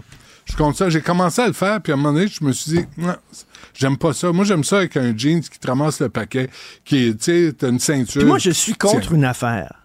Euh, Juste une? C'est pas parce que tu vis avec quelqu'un depuis longtemps que tu dois slacker. C'est-à-dire, il y, a- il y a des couples, après un certain temps, ils se permettent, t'as pas besoin de fermer la porte des toilettes quand Non. tu vas aux toilettes. Non. Moi, je m'excuse. pas- Est-ce que tu agirais comme ça? Moi, c'est tout le temps l'affaire. Comment tu agirais sur une first date, OK? La- tu reçois une fille pour la première fois chez toi. Est-ce que tu pèterais devant elle? Non. Est-ce que tu t'habillerais en mou devant elle? Non. Est-ce que tu mangerais n'importe co- comment? Non. Tu ferais attention. Ben, c'est pourquoi qu'après cinq ans, on baisse la garde, puis c'est n'importe Mais quoi. toi, tout ça, tu le fais Pourquoi? à part manger comme du Faut monde. faire, ouais, manger comme du monde. C'est parce que j'ai jamais pu manger comme du monde. Tu sais qu'hier, hier, je me suis taché. Hier. Je- Qu'est-ce que tu manges? je me- Il n'y a rien à faire. On tournait au Je Erreur, on allait dîner. Là, Richard, t'es salise ta Hier, chemise. je me suis fait un sandwich, j'avais une petite faim. Sandwich, moutarde de Dijon, un petit sandwich. Moutarde de Dijon sur le chandail. Je sais pas. Je sais pas ce qui se passe. Ah, je sais pas, je ne sais pas. Je suis à ça de la bavette. Vraiment. Imagine quand tu vas manger mou. Ça Mais, va te euh, couler partout, là. Tu vas avoir partout. Tu vas être bien en mou. Tu vas manger mou, ça sera Ah, pas chic. pas sûr. Ça sera pas chic. Bon, euh, Euh, L'ONU. Non, non, c'est l'ONU? c'est trop sérieux. Pourquoi tu veux parler de l'ONU? Pourquoi, pourquoi? Là, là c'est agréable. Là. Le Hamas met des conditions. Puis là, on entend. Pourquoi tu veux parler Non, de mais le secrétaire général de l'ONU dit Ah, que tu- le tu le fais monde, pareil. le monde est sur le bord du chaos. Ah, Ça a parce l'air qu'on l'est que pas jamais- déjà. Ça a l'air qu'il n'y a jamais eu autant de guerres, un peu partout. Ben oui. Euh, des guerres qui sont irrésolubles, Ouais. incapables de résoudre ça. Ouais. Euh, il dit, euh, le, le secrétaire général de l'ONU, puis l'ONU t'en prend puis t'en laisse parce que de toute façon, c'est rendu une joke. Mais en tout cas, il dit, euh, il, y a, il y a du bruit partout. C'est-à-dire que les gens s'engueulent puis tout ça, se parlent pas, même dans la diplomatie, ça, c'est le Est-ce foutu que ça bordel. se peut que. Ça- quand tu regardes de, Est-ce que ça se peut que l'immigration massive soit une cause là, de, Mais cette, ça, je te de dis, ce là, dérangement? Je te dis, des- là, mais ça, ça va rester. C'est un phénomène. Hey, tu ferais pas comme eux autres, toi, dans, vivre dans des pays de merde? Tu voudrais pas te sauver de là, toi, puis aller? En Tu secondaire. passes ta journée à voir à la télévision des gens qui ont l'air d'être bien dans des belles Ben oui. maisons. Tu dis, ben, moi, je suis dans la merde, j'ai le goût d'aller là. Ils ont Ouais. l'air d'avoir du fun. fait Ben que oui. tu- ah ouais, les petits, on se fait une valise, puis on y va. En secondaire 1, j'avais un prof de géographie, un gros monsieur, je me souviens pas de son nom, là, mais il avait dit quelque chose. Tu sais, des fois, à l'école, tu, tu retiens une... Ouais. Pas, tu sais, pas beaucoup, mais une- quelques-unes. Ça, ça fait partie des affaires que j'ai retenues. Il avait dit, puis là, on remonte, secondaire 1, les années 70, il a dit, si on n'aide pas ce qu'on appelait à l'époque les pays, les pays du tiers-monde, si on les aide pas, ils vont venir le chercher. Ben voilà. Puis, à un moment donné, tu constates que c'est ce qui arrive. Si tu parce qu'on les, on les a exploités. Euh, on a exploité l'Afrique, on a exploité euh, l'Orient, Moyen-Orient, et là, Puis on aujourd'hui, a, on a appuyé des régimes qui étaient dictatoriaux dans Ben leur oui, pays pour pouvoir ça. avoir des bons deals sur les Ouais. minerais puis les ressources naturelles puis tout ça. Fait que là, on a fait en sorte que leur pays, c'est de la merde. Ouais. Et là, ils disent, ben, on, On va aller chez vous. saccagé. Ben oui. On va aller chez vous d'abord. ouais, ouais. Puis on Puis, a euh, bouleversé euh, l'ordre politique. Puis, euh, tu sais, on a introduit la corruption. Puis, puis ben, Oui. aujourd'hui, ben, on récolte ce qu'on a semé. Puis de temps en temps, ça, de temps en temps, de temps en temps, ils ont du soleil. Ils, sont, ils ont besoin d'argent, puis ils ont du soleil. On a de l'argent, on n'a pas de soleil. On va faire un échange, on va aller chez vous. Oui. Hein? On va profiter de votre Dans soleil. tout inclus. Puis il y a des gens qui disent tiens, on va profiter de votre misère pour euh, payer les enfants pour pouvoir avoir des relations sexuelles avec. Il y a des Ouais, gens qui font ouais, ça. ouais, Tout ça, sexuel, c'est ça. Puis après ça, ben bonjour, bonsoir, après deux semaines, on revient chez nous. Puis Voilà. la vie reprend. Fait qu'après ça, c'est pas surprenant qu'ils ont dit toc toc toc, on arrive. Oui. On s'en va chez vous. C'est bien sûr. Alors, Bon, voilà. Ben, bref, euh, le, le secrétaire de l'ONU dit on est sur le bord du chaos. Et quand tu sors, surtout ici, c'est vrai qu'on dirait que ça se C'est un déglingue. léger chaos. Ça se déglingue. Ouais, Hier, je suis allé souper. Vraiment, là. Hier, je suis allé souper. Imagine, je suis sorti hier soir. C'était mardi. Je suis sorti. Euh, je- ça me prend, mais ça, ça, ça se reproduira pas. À chaque fois que je t'invite, tu veux pas. Fait que, Tu m'invites arrête. deux heures avant le souper. Ah, Moi, parce que vie, quoi, t'as, t'as un agenda de premier Mais non, ministre? mais j'ai une vie, là. De- de- non, non, il faut que tu demandes la permission à Sophie. Faut-tu au moins- Là, faut tu, tu sais, là, je, je connais, je connais, je, je le sais. Deux jours avant. OK, dans, dans- Deux jours avant. la prochaine fois, je vais manger avec qui? Là, te regarde pas. Mais tu sors, là, c'était sur la rue, euh, euh, au Monarque. Tu sais, sur la rue. Oui, c'est- oui, oui, super. C'est, le fun, là. Le restaurant le plus long à Montréal. Sale, sale, Dans le restaurant? Non, le trottoir en sortant. Ah ouais. Tu te dis, sacramouille, qu'est-ce qu'ils font? Sale, vidange. Puis les Montréalais, c'est des cochons, on le sait, ils sacent n'importe quoi à terre. Mais c'est sale. Le vieux Montréal est sale. C'est un lieu touristique. Ça vous tente pas de passer le balai? Oui. Bref. Ça se déglingue. Ça se déglingue, Ça même se dans le déglingue vieux partout. Montréal, imagine. Euh, merci, Richard. Tu portais, t'es-tu Reparlons- taché hier? Au restaurant Monarque? Moi, je mange comme il faut. OK. Je mange, mais je me suis étouffé avec Moi, une quand huître. voient, quand ils me voient rentrer, ils disent. Ils font ça comme ça, puis Garçon. il y a quelqu'un, gar- garçon, quelqu'un qui arrive avec. Avec euh, un bucket. C'est une référence de Monty Python. Allez voir ça sur euh, Bah. YouTube. Garçon, a bucket. Would you care for a little Le minute? oui. Fuck off, I'm full. OK. Là, bref, le garçon le met dans la bouche du client. Et le gars qui- explose. et qui explose en deux. Il y a les entrailles qui pendouillent. Puis euh, c'est ça. La il mange, puis il, est, sketch. il est- il est plein, Il là. il assez. est plein, là. Tu comprends-tu? Il y a l'aluette qui trempe, là. Il y a I'm l'aluette full. qui trempe, là. Ouais. Il dit, tu t'attends-tu d'avoir une petite menthe? Il fuck Avec off, une pince, ah rien qu'une petite menthe. Fait que là, le gars sort la langue, il met la petite menthe dessus. J'ai fait, j'ai fait jouer ça aux enfants, moi, C'est tellement drôle. à mes plus jeunes, puis je suis pas sûr qu'ils aient trouvé ça drôle. Ils Would ont you perdu care le for a little For a mint? Merci. Bon, ok, bye. À demain. Ça, c'était... Du Trisac. Même si tous les chapeaux lui font, il ne parle jamais à travers son chapeau. Vous écoutez Du Trisac. Demain aura lieu à Ottawa le sommet national pour lutter contre le vol des véhicules organisé par Sécurité publique Canada. Avec nous, Jacques Lamontagne, directeur des enquêtes pour le Québec et l'Atlantique chez Équité Association. Monsieur Lamontagne, bonjour. Bonjour, M. Dutrisac. Je Merci. pas recevoir d'invitation à manger de votre part. Ah, une petite menthe, Monsieur Lamontagne. Envoyez donc. Non, pas du tout. Ça va aller, merci. Euh, ex- expliquez aux gens ce que vous faites à Équité Association. Comme ça, ça sera réglé. On est un organisme à but non lucratif qui travaille pour prévenir et combattre la fraude euh, aux assurances, principalement, et, et, et aussi le vol de véhicules moteurs au Canada. Vous, vous êtes un ancien lieutenant détective du service de police de la Ville de Montréal. Je me trompe-tu? C'est exact. Ouais. Fait que euh, vous allez pas critiquer le travail des policiers, là. là c'est pas, ça le but non plus. Parce que les policiers sont redevables du politique. Moi, là, mon but, c'est pas de critiquer qui que ce soit, c'est d'essayer de trouver des solutions pour nous aider à, à travailler ensemble. OK. Euh, on s'était parlé en juin 2023. Là, vous aviez annoncé que c'était plus d'un milliard de dollars là, en frais là, pour euh, tous ces véhicules volés. Depuis juin, M. Lamontagne, qu'est-ce qui a changé? Euh, il y a eu quelques opérations conjointes qui ont été menées avec les différents services de police.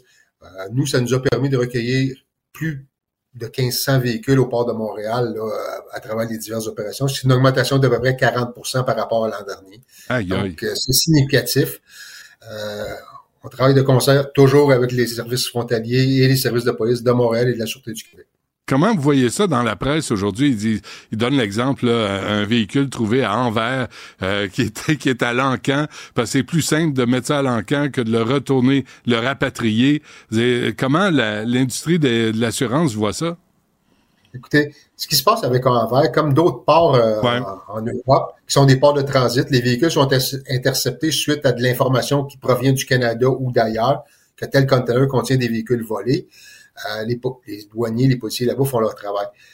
Ensuite de ça, on est avisé, parce que souvent ils savent pas où, aller, on est avisé parce qu'on connaît les assureurs.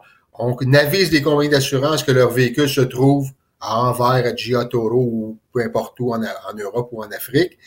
Et on leur demande de se mettre en contact avec les autorités du pays en question pour la suite des choses. Certains vont décider de rapatrier les véhicules au Canada. Les assureurs prennent la décision économique de ramener le véhicule au Canada. D'autres, pour des raisons aussi économiques, ont préféré le vendre à l'étranger. Hmm. À ce moment-là, ils vont faire affaire à des, à des services d'enquête pour vendre le véhicule. Et qui paye le transport entre les deux? Je me posais la question, parce que c'est des frais en- en- ajoutés. là. si la, la- la compagnie d'assurance décide de faire revenir le véhicule au Canada, c'est la compagnie d'assurance qui paie les frais de transport. Combien ça peut coûter? Savez-vous? Environ, on- parce qu'on a fait une tentative euh, à un moment donné l'été dernier de rapatriement de véhicules pour voir comment ça fonctionnait. On a ramené 44 véhicules du- de l'île de Malte et c'est environ là, 7500, 8000 dollars canadiens, toutes dépenses incluses pour ramener le véhicule euh, à travers l'océan Atlantique. Euh, Monsieur Lamontagne, quand vous avez entendu Pierre euh, Poilievre hier euh, faire son spectacle là, dans le port de Montréal, euh, c'est d'augmenter les sentences, puis de laisser faire les consultants, puis d'acheter des balayeurs, des scanners, puis de fouiller dans les, con- conteneurs. Comment vous avez réagi? C'est quoi votre opinion là-dessus? Écoutez, moi, toute initiative devrait être regardée de près, savoir est-ce que ça peut être utile ou non. Puis je pense que le sommet va donner l'occasion aux intervenants de débattre de ces sujets-là. Est-ce que c'est tous des solutions, toutes des solutions applicables puis réalistes? Peut-être, peut-être pas. Je suis pas là pour en juger. Mm. Mais euh, il y a des choses là-dedans qui sont pas bêtes. Il y en a d'autres qui méritent plus de réflexion. Qu'est-ce qui est pas bête? Entre autres, les sentences, ça fait, moi, je trouve que mm, les sentences ne sont pas très sévères au Canada pour ceux qui commettent des vols de véhicules moteurs. Ouais. Et euh, je pense qu'il y a moyen de resserrer un petit peu la vis. Oui. Euh, J'ai l'ordre du jour là, pour euh, ce sommet, M. Lamontagne. Je sais pas si vous l'avez vu, mais, euh, mais euh, mettons que c'est c'est pas très charnu. Hein? Il n'y a pas ben ben de matière, il n'y a pas ben ben de viande là-dessus. Ça commence à 8h30, ça finit à 15h. Puis de, ne- de 9h à 9h15, t'as les ministres qui disent un mot euh, d'ouverture. Et là, t'as as des 15 minutes ici et là, là pour constater l'état des choses. Trouvez-vous que c'est sérieux devant l'ampleur du problème? Écoutez, moi, pour ma part, je suis optimiste. Par contre, c'est le temps puis les résolutions, les recommandations qui vont en suivre qu'on pourra évaluer dans le temps si ça a donné les résultats escomptés. Euh, c'est une Mais belle du initiative. niaisage. Vous le savez, vous avez les données. La police a les données. On le sait que ça passe par le port de Montréal. Le port de Montréal est même pas convoqué à ce sommet-là. Trouvez pas que c'est du niaisage encore? Moi, je pense pas parce que je sais que les services frontaliers sont convoqués au sommet. Est-ce qu'ils vont être partie prenante, partie active? Je peux pas vous dire. Nous, on a deux sièges sur le sommet. Moi, je vais pouvoir y assister en virtuel. Puis j'ai bien hâte de voir ce qui va sortir de là. Et j'ai espoir qu'il va sortir des solutions. Vous êtes ministre. Vous faites quoi? C'est sûr qu'il y a des solutions à court terme. L'échange d'informations entre les parties impliquées, les services de police, les douanes, euh, les agences comme nous qui sont impliquées indirectement, c'est quelque chose qui doit circuler. Les réglementations, il y a des modifications certainement à certaines lois qui pourraient faire la différence. Transport Canada, la réglementation n'a pas été changée depuis 2007 euh, sur la sécurité contre le vol de véhicules moteurs. Donc, les manufacturiers sont laissés sans guidelines, sans directives pour savoir quoi faire. Ça, c'en est une. Est-ce que les douanes auraient certaines réglementations à changer? Peut-être. Mais c'est toutes des pistes de solutions qui sont là. Puis les manufacturiers ont leur, ont leur mot à dire aussi. OK. Moi, je suis, moi, je suis un sans dessin, M. Lamontagne. Je connais rien. je sais- non, non, mais tu sais, vous- tu sais, je connais tout, mais je sais rien. Là, mais mais il y a une chose que j'ai constatée, c'est que ça passe tout par le port de Montréal. Ouais. Il me semble que c'est un indice pour intervenir, ça. C'est sûr que à plusieurs aspects, le port de Montréal est un endroit qui facilite l'export. Il y a deux raisons. C'est la principale voie de, co- de commerce extérieur maritime vers l'Europe et l'Afrique. Ouais. Et en ce sens, ça attire de la clientèle. Deuxième chose, les véhicules volés qui sont majoritairement, dans, comme je vous l'ai déjà expliqué, dans une bande de- territoriale de 50 km chaque côté du fleuve aller jusqu'au lac Ontario. Les voies maritimes, les voies ferroviaires, les voies de circulation terrestre mènent tous de Toronto vers Montréal facilement. Mm. Donc, si le port d'exportation principal vers l'Europe est Montréal, c'est normal que la majorité des véhicules se retrouvent là. Est-ce qu'il pourrait se faire plus de choses au port de Montréal? Certainement. À ce moment-là, on souhaite que soit financé. Votre adverbe ici, là, certainement, là, il était euh, bien appuyé, mais, mais c'est, mais sincèrement, certainement, il me semble qu'on pourrait scanner tous les conteneurs qui passent par là. On le sait. J'entendais une entrevue hier à CBC d'un citoyen à Toronto qui s'est fait voler son, son camion. La police est allée voir. C'était sur les rails de CP Rail, là, euh, le, le transporteur euh, par train. Puis euh, il n'y avait pas de, de responsable, fait qu'il n'a pas pu ouvrir le conteneur. Fait qu'il a vu que son véhicule s'en venait à Montréal. Petit train va loin, comme on dit. C'est, on sait ce qu'il faut faire. Je comprends pas qu'on fasse rien. Si vous pouvez me permettre d'apporter un bémol sur les Ah, scans. Oui. Vous savez qu'au port de Montréal, il y a actuellement, puis je suis pas le porte-parole du port, là, Non, non. 1 je million comprends. 700 000 conteneurs qui passent par le port, dont à peu près 600 000 à l'exportation. De ces 600 000 conteneurs à l'exportation, selon les données qu'on a, il y a environ 50 000 conteneurs qui contiennent des, véhicules moteurs. Et ce n'est pas tous des véhicules volés. Plus de 80% sont des véhicules légitimement envoyés à l'extérieur, que ce soit des véhicules accidentés pour des pièces ou que ce soit des véhicules légalement exportés par des concessionnaires ou quoi que ce soit. Donc, si on a à ouvrir 50 000, con- on va trouver par les scans 50 000 conteneurs qui contiennent des véhicules. Est-ce qu'on peut tout, est-ce qu'on peut ouvrir 50 000 conteneurs et valider à l'intérieur un par un qui, si c'est des véhicules volés? Je pense qu'on parle de ressources humaines importantes qui devront être ajoutées si on veut faire tous les conteneurs suite à l'examen du scan. Hey, c'est, rendu fou, là, euh, Monsieur Lamontagne. Alors, qu'est-ce qu'il reste à faire? Moi, le- l'entrevue à laquelle je fais référence, là, hier à CBC, le type, il dit, moi, j'ai mis une barrure sur mon volant. Ben, ils ont plié le volant, puis ils ont enlevé la barrure, puis ils sont partis avec mon troc. Qu'est-ce qu'il reste à faire? Mettre- Moi, je me disais, tu le mets un pitbull dans ton truck, là, puis tu le laisses là, là.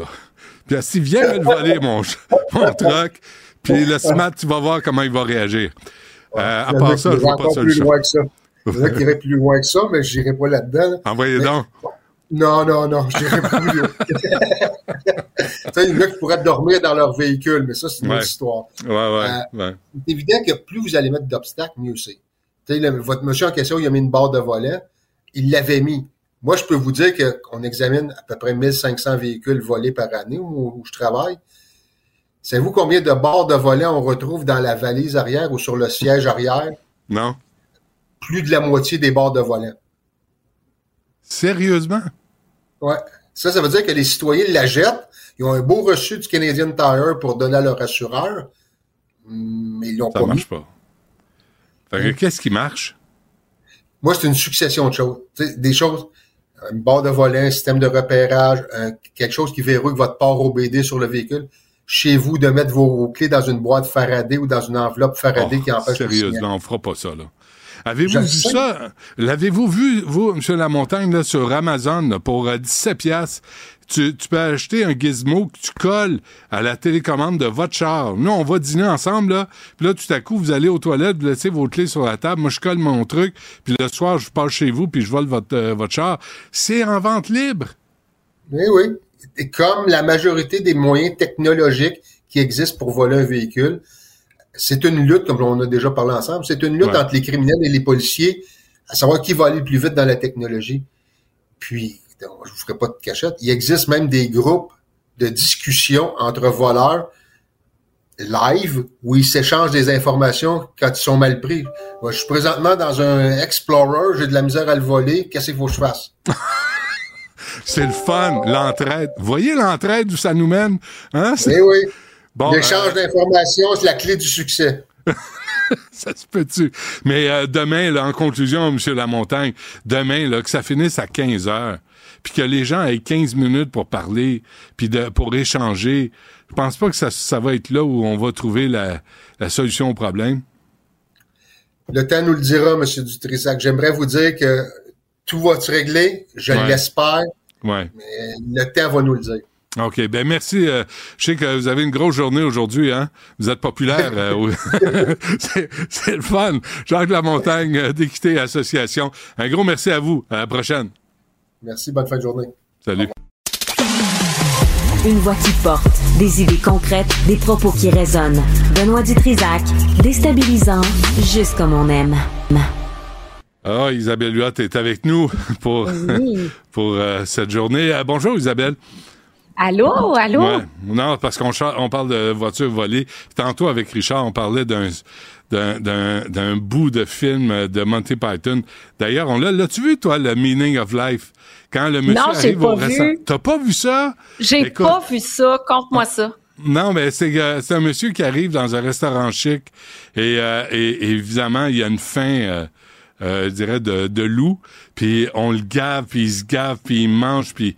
Euh, alors, je peux pas, je peux pas décrire ça parce que c'est vraiment l'heure du dîner. je, je vais lever le cœur à tout le monde. Mais, mais c'était un peu sur. Ça me la- donne envie de l'écouter. Ça me donne Je- envie de l'écouter. Puis là, j'ai ça. manqué le début de l'entrevue précédente. C'est quoi les voitures les plus volées? Ah, j'ai pas demandé les, les marques. Ah, Euh, c'est, écoute, je me demande si les marques ont de l'importance. Tu sais, il y en a tellement Ouais. qui se font voler là que finalement, euh, tu sais, c'est plus ça. Là, c'est juste de les attraper puis qu'ils recommencent pas. Ça, c'est, Ouais, c'est pas fait. fait que, as-tu, t'es-tu déjà fait voler un véhicule, toi? non, jamais, jamais. Euh, t'es, t'es chanceuse. Euh, et, je suis souvent stationnée dans les rues de Montréal un peu partout, puis les Ouais. rues euh, un petit peu partout au Québec. Donc, euh, je me croise les doigts. Mais j'ai une Mini Cooper. Je pense pas que c'est dans les, les Oh, voitures non. les plus recherchées. Puis ça doit, puis elle doit être tout sale ta voiture. Tu dois avoir plein de papiers, Ah, de, de trucs ah, que oui. tu manges au volant, puis de, ça doit, ça doit traîner avec des, des verres de McDo, puis le, tu sais, envoie donc. Écoute, tellement pas, là. Mon auto est tellement propre, là. C'est vrai? tu me connais mal. Ben oui. Ben ouais, oui. je le sais. Euh, c'est le mois. Ça, ça va me Ouais. déprimer. euh, ce que tu vas raconter là, ça Mhm. m'angoisse beaucoup. Tu le sais, hein. Oui, puis c'est le mois du cœur, le mois de février. C'est la deuxième cause de mortalité. La première, évidemment, les cancers. Ça, je laisse ça dans la cour de Dr Béliveau. Et il y a plusieurs facteurs de risque qu'on peut travailler à travers une saine alimentation. On a parlé avec Sophie Durocher lundi du cholestérol, donc un cholestérol trop élevé. Euh, avec des saines habitudes de vie, c'est facile de le faire chuter. Aujourd'hui, on parle d'hypertension. Il y a un Canadien sur quatre qui souffre d'hypertension artérielle. C'est le facteur de risque le plus corrélé euh, aux maladies cardiovasculaires, surtout aux AVC, les accidents vasculaires cérébraux, mais également aux, aux maladies coronariennes. T'as-tu de l'hypertension, toi? Non? Euh, euh, légèrement, oui. Euh, Oh! Tellement, tellement que ma doc a, m'a, m'a demandé, a demandé de me voir euh, la semaine prochaine. Ah. Puis là, j'ai- Oh! je prends, je prends ma pression là. C'est pas, Puis c'est elle pas ressemble joli. à quoi ta pression? Ah, elle ressemble à quelque Faut chose de très très laid. Euh, Il faut que ça soit en bas de 140 euh, quoi, ça, millimètres de 140? mercure. 140 Qu'est-ce que- sur 90. Ben non, jamais. C'est Hein? jamais ça. Ah non. Ben, Là- je veux pas te faire peur puis te causer de l'insomnie, mais les- l'hypertension est responsable de 54% des cas d'AVC et Regarde-moi là. 47 des maladies coronariennes. Regarde-moi là. Ouais. Je suis au, je suis au courant. OK. C'est pour, ça, c'est pour ça que je garde pas de Richard Martineau plus longtemps que 15 minutes, parce que sinon j'en fêterais une. Justement, parce que le stress, c'est un facteur de risque aussi. Ça, c'est un bon point. J'espère être capable de te donner des astuces nutritionnelles, mais je sais que tu manges déjà bien. OK. Ouais. Premier conseil, ben, contrôle du poids, ça, c'est déjà réglé parce que c'est sûr que l'obésité, le surpoids augmente le risque d'hypertension artérielle. Deuxièmement, ben, c'est le sel, le sodium. 70 77 en fait pour cent du sodium consommé provient des aliments transformés. Les principaux contributeurs, tu vas être étonné. Numéro un, c'est quoi tu penses qui apporte le plus de sodium dans notre alimentation? Les chips. Euh, le pain, étonnamment. Le pain. Sais, des pain? pains blancs, souvent, c'est hyper salé, on se rend pas compte. Deux, puis on en mange beaucoup. Attends, mais le, que c'est un- le pain de blé, là, le, pain, le pain de grain, est-ce qu'il y en a autant? Ben, ça dépend lesquels.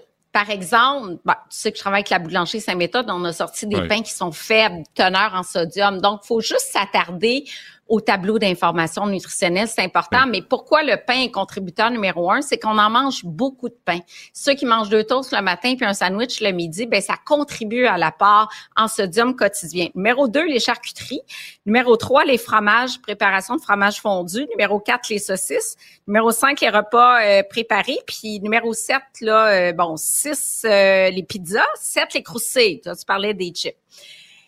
Et là, j'ai fait un petit exercice, les repas au restaurant.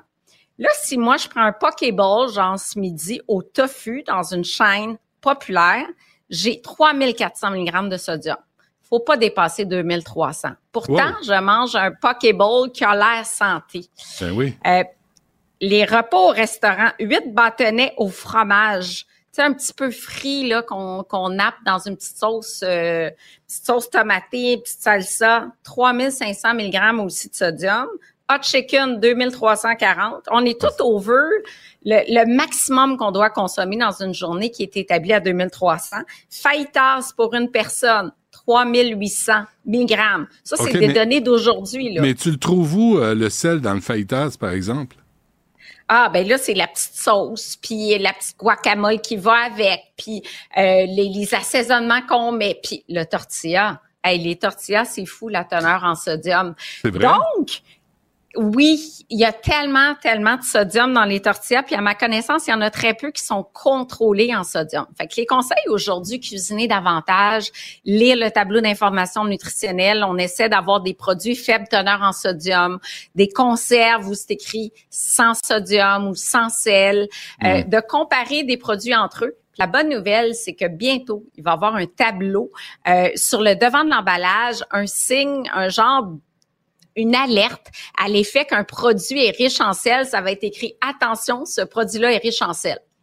Est-ce que, est-ce que le sel Ouais. est plus est presque plus nuisible ou autant- aussi nuisible que le sucre? Tu sais, le sucre, là, on, l'a Ouais. appris, puis on le sait, puis on a découvert qu'il y avait du sucre dans les sauces spaghetti. dans- Tu sais, tu, le- nous l'as dit, Isabelle, souvent. Mais là, le sel, c'est la nouvelle. Parce que j'ai, un peu mal au bras, là. Pendant que tu me parles, là, j'ai un engourdissement dans le bras.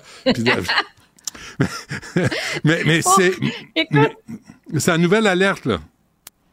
Euh, ben, je dirais que ça dépend pour qui. Par exemple, moi, je fais de l'hypotension. Moi, je, ma tension, honnêtement, est à 90 sur 60. Ah, OK, arrête moi, de te vanter. oui, c'est ça, je te jure, c'est vraiment. Mais ça vient avec des effets euh, secondaires négatifs. Ouais. Je peux me lever puis perdre connaissance, etc. Ouais. Fait que pour moi, le sel est pas si important.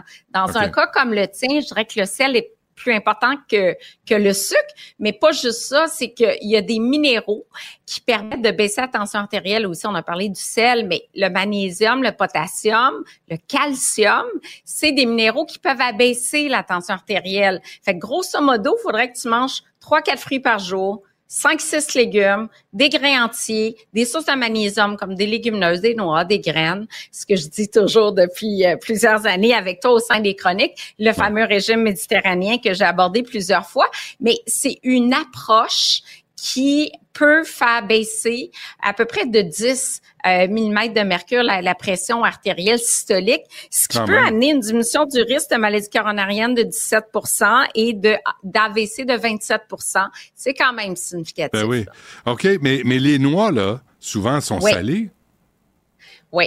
Idéalement sans sel dans ton cas. Donc, on va manger des amandes non salées. On peut les ajouter à une salade. On peut cuisiner Ah avec oui, des épices sans sodium aussi. Ouais. Euh, mais de manger des noix chaque jour, c'est vraiment recommandé. Des noix, des graines de citrouille, etc. Donc, euh, très utile. Mais là, moi, je vais m'informer quand on va se parler la semaine prochaine de ton rendez-vous. Je veux m'assurer que je te prenne en main pour le suivi de ta tension artérielle. J'ai à cœur ta santé, ta longévité aussi. Puis Ouais. on veut que tu restes en poste à Cube bien longtemps. Euh, je regarde ça, là, parce que j'ai pris, en, pris en photo, puis je prends ma Oui. pression aux deux, trois jours, parce que ma, ma doc va me chicaner, je le fais pas. Puis comme la meilleure, là, la meilleure, je pense que je venais de m'entraîner, j'étais à 139 sur 102. Ah, c'est quand même pas pire, ça. Faudrait ramener le 102 vers 90. 139, Ok. C'est c'est quand même correct, mais en bas de 130, c'est encore mieux. Mais c'est quand même... Mais la C'est- plus haute, tu c'était quoi quoi? l'affaire? C'est, tu sais quoi l'affaire? Ouais. T'es jamais contente. T'es jamais Ah, contente. non, je fais de non, non, je vais être fière de toi, tu je vais être fière de tu- toi. tu- Non, mais euh, une des pires, là, 160 sur 102. Oh! C'est bon, ça? Je peux faire mieux. 165 sur 103. Ah, Non? ouais. Ah oui, hein? OK, 100 mais c'est quoi tes facteurs de risque? Il y a la génétique aussi. La génétique, pas mal, oui. Ouais. Parce que franchement, je fais, je fais attention euh, un petit peu, mais, euh, mais c'est la génétique et c'est le stress que vous me causez tous, autant que vous êtes. Ouais, le stress, c'est un ça. facteur de risque. Viens travailler je vais prendre Tristan, soin de toi, je te Ouais. promets. Ah ben c'est gentil. Mais mais je l'apprécie euh, Isabelle. La semaine prochaine, j'ai mon rendez-vous mardi prochain, OK? Oui. Mardi matin prochain, mercredi on se reparle, puis je te donne tous les résultats de ce que ma doc euh, euh, comme insulte et injure elle m'aura fait. OK, OK, puis je te fais un petit régime personnalisé. Parfait. Parfait.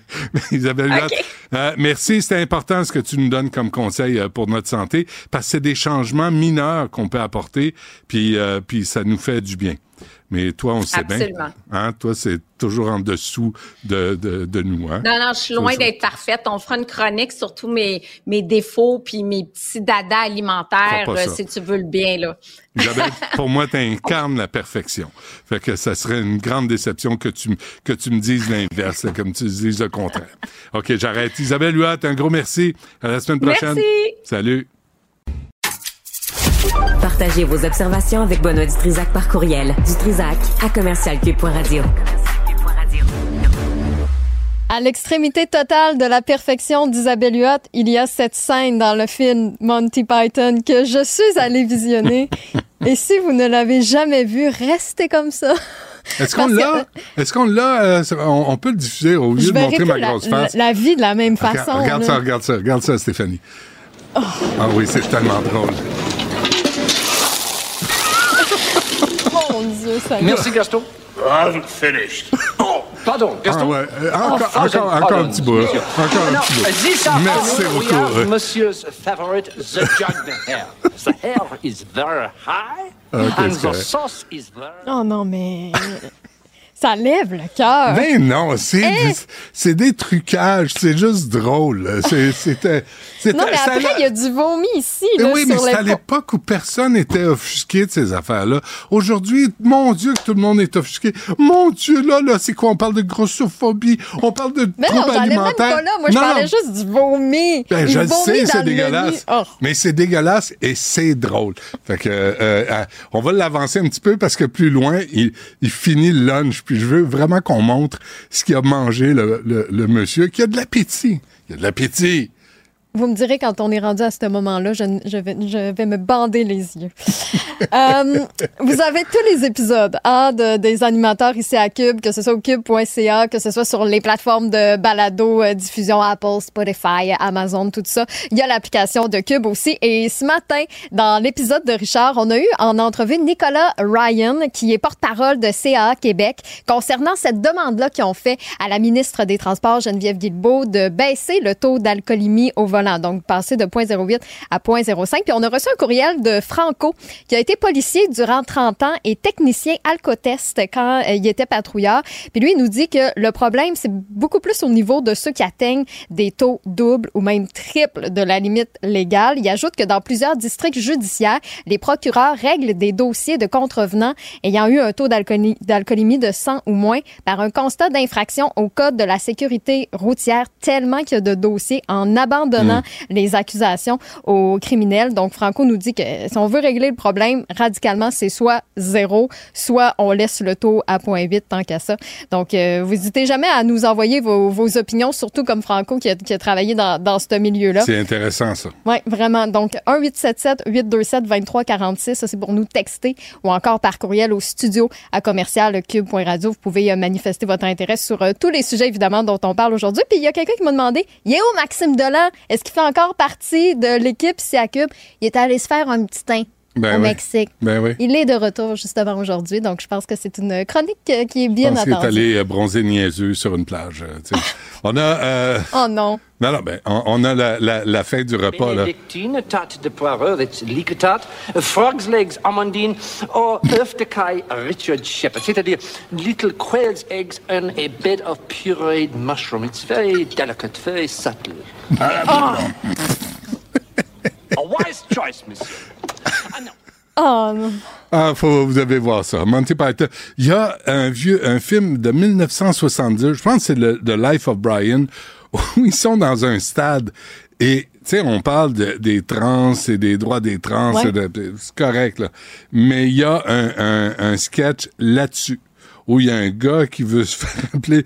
Écoute, il fait, a- allez voir ça. Monty Python était vraiment euh, en avance sur, leur sur leur temps. Sur leur temps. Ouais.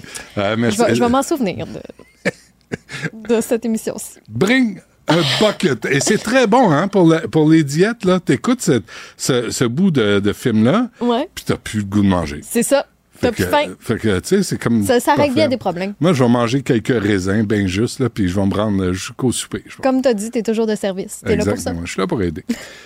Merci, Stéphanie. Merci. Une voix qui porte, des idées concrètes, des propos qui résonnent. Benoît Dutrisac, déstabilisant, juste comme on aime. Juan Robitaille est avec nous. Parler de politique, mais ici au Québec et au Canada, son pays préféré. Monsieur Robitaille, bonjour. Allô, Benoît, comment vas-tu? Ah, très bien. Denis Coderre ressuscite le PLQ. It's alive, comme euh, le docteur Frankenstein disait. Lève-toi et marche. Comme disait vraiment, Jésus. Spectaculaire quand même, Ouais. hein, euh, cette euh, résurgence du PLQ. Et, mais il y a un effet de notoriété. hein. On se souvient que Denis Coderre il était très fort dans les sondages là, avant les dernières élections municipales, euh, c'est-à-dire au début de la campagne électorale. Puis plus la campagne avançait, plus il a baissé. D'où une certaine prudence ce matin face à ce sondage-là des gens du caucus du Parti libéral. Donc, euh, par exemple, Madoua Nika Cadel, qui a participé au comité de relance du Parti libéral du Québec, elle a dit Ah ben oui, c'est intéressant, mais il va y avoir d'autres candidatures. Même chose pour Marc Tanguay. euh, il a dit il va y avoir, il va y avoir d'autres candidatures. Est-ce qu'ils font la si fine bouche? Ils font un peu la fine bouche, mais ils sont, ils sont contents de, de, de l'effet d'attraction qu'a Denis Coderre sur le Parti libéral. Enfin, on parle du, du Parti libéral. Donc, on profite de la oui. notoriété de cet ancien maire-là, de cet ancien ministre euh, fédéral.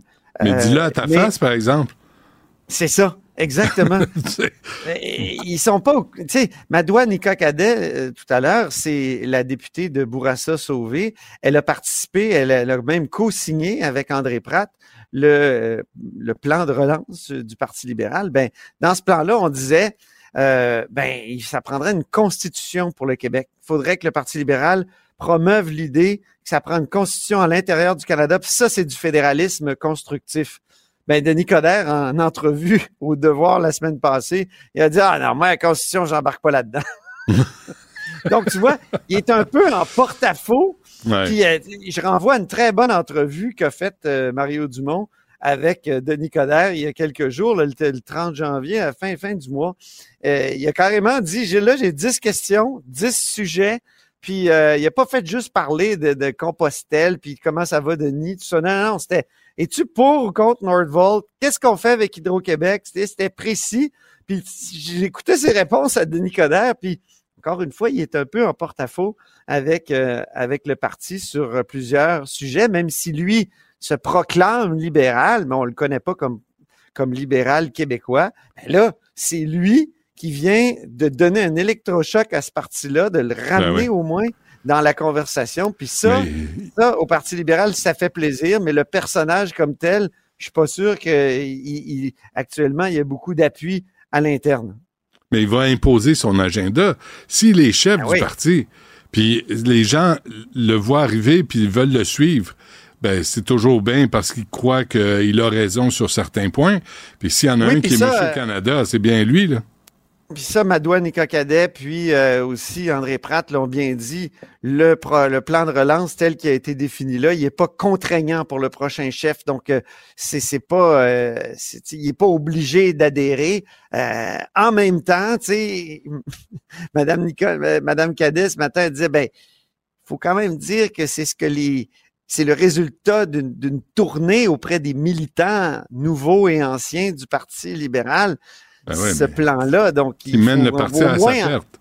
il faut au moins en tenir compte euh, quand on adhère au parti. C'est c'est ce qu'elle a, euh, c'est ce qu'elle nous a euh, dit ce matin. Est-ce que l'arrivée de Denis Coderre, là, en venant chercher là, les, les ardents fédéralistes déçus à la CAQ, est-ce que ça peut causer des surprises à la CAQ? là? Parce que si on vide les fédéralistes de la CAQ, c'est une partie de- des membres, en tout cas, des, des Ben croyants. oui, c'est certain. Ce sondage-là, c'est encore une mauvaise nouvelle pour la CAQ parce que c'est le retour des vieux partis, au fond. Tu as, t'as une remontée du Parti Ben oui. libéral, puis tu as le Parti québécois qui est devant la CAQ. Alors, c'est... c'est c'est- c'était le risque de faire une coalition. Ça, je pense que c'est un risque dont était bien conscient euh, François Legault. Mais une coalition, ça peut se déchirer aussi. Tu sais, C'est c'est- c'est une courte pointe. Puis euh, des fois, les, les coutures sont pas assez solides Hmm. quand arrivent des moments cruciaux comme ceux-là. Euh, donc, donc c'est ça, c'est le retour des vieux partis. C'est ça qui est fascinant, euh, ce sondage-là. Alors que euh, François Legault arrêtait pas de dire il faut mettre cette vieille polarité-là, souverainiste, fédéraliste de côté. On dirait que ça revient, mais ça revient sous un nouveau jour, je dirais quand même. Mais tu sais, au Parti québécois, il y a 24% des gens qui disent qu'ils appuient le parti aujourd'hui qui sont pas souverainistes. Alors, c'est Mais mais faut pas oublier, ça. faut pas oublier Denis Coderre, c'était la gang à Jean Chrétien. C'est le scandale Ah, des commandites. C'est la commission Gomery. Tu sais, c'est des, euh, tu sais, faut, faut pas oublier ça, là. Il y a un passif, un passif là, euh, très lourd, je pense, de Nicodère. Et c'est pour ça que, oui, c'est beau comme ça, là, la notoriété, ça fait ça dans les sondages. Ça- ça- c'est des espèces de feux de paille. Mais à Ouais. un moment donné, euh, quand, quand cette notoriété-là se, se, se frappe à la réalité, se frotte à la réalité, Mhm. ben, souvent, les résultats sont pas toujours à l'avenant. Et je, je pense, sais, je te rappelais la dernière campagne électorale contre Valérie Plante. Denis Coderre est parti euh, très fort, aminci, avec des photos qui disaient, tu sais, c'était quoi donc?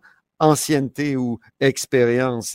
Mais euh, plus il y avait des questions, plus ben, M. Coderre, euh, il réussissait pas à convaincre la population. Ouais. C'est tu sais, c'est quand même un, un politicien euh, un peu d'une autre époque. Ouais, il Mais doit c'est bienvenu au Parti patience. libéral parce qu'au moins, c'est ça, il doit pratiquer sa patience. Puis des fois, son jugement, écoute, quand tu penses qu'il a mis sur son compte Facebook le fait qu'il est allé pour renouveler le passeport de, de sa mère, il manquait un, un- un document.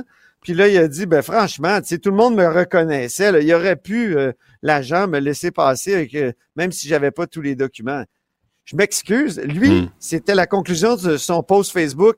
Le jugement vient en option. Ben, j'y Ouais. renverrai le compliment parce que est-ce que tu peux demander des, des, des passes droits comme ça euh, quand on est un ancien ministre, quand on ben non, la loi s'applique à tout le monde. Là. Ça, ça veut dire que Denis Coderre sur le Titanic là, passe devant tout le monde puis il embarque dans la chaloupe. Tassez-vous, femmes et enfants. Vous, vous- vous me reconnaissez? Pensez-vous que je vais couler avec le bateau, moi? Je suis moi, là. Ben oui, Et moi, ben oui. j'ai plusieurs campagnes électorales à faire. Ouais. Donc, je vais être dans le bateau. Jette, jette le petit dans l'eau, là. Moi, Faites-moi de la place. Madame, dans l'eau. Voilà. Ah ouais, dors. Euh, Va nager. Euh, Québec solidaire qui va appuyer la clause dérogatoire pour la Ah, je loi voulais 21. juste te parler Ah, de, euh, de Paul euh, Saint-Pierre Plamondon, si Ah, vas-y, je t'en prie. Parce que Ah, c'est je un bon prie. sondage pour lui. Oui. Il Mm. consolide son avance. Oui. Mais en même temps, tu sais, il y a des questions qui commencent à se poser. Puis ce matin, en conférence de presse, elles se sont posées. Par exemple, s'il y était minoritaire, s'il gagnait, mais il était minoritaire, qu'est-ce qu'il fait avec le référendum? Puis là, tu vois, il, il, était mal pris un peu. Il a dit, il n'y a pas de garantie qu'on fasse un référendum. Ça va dépendre, tout ça.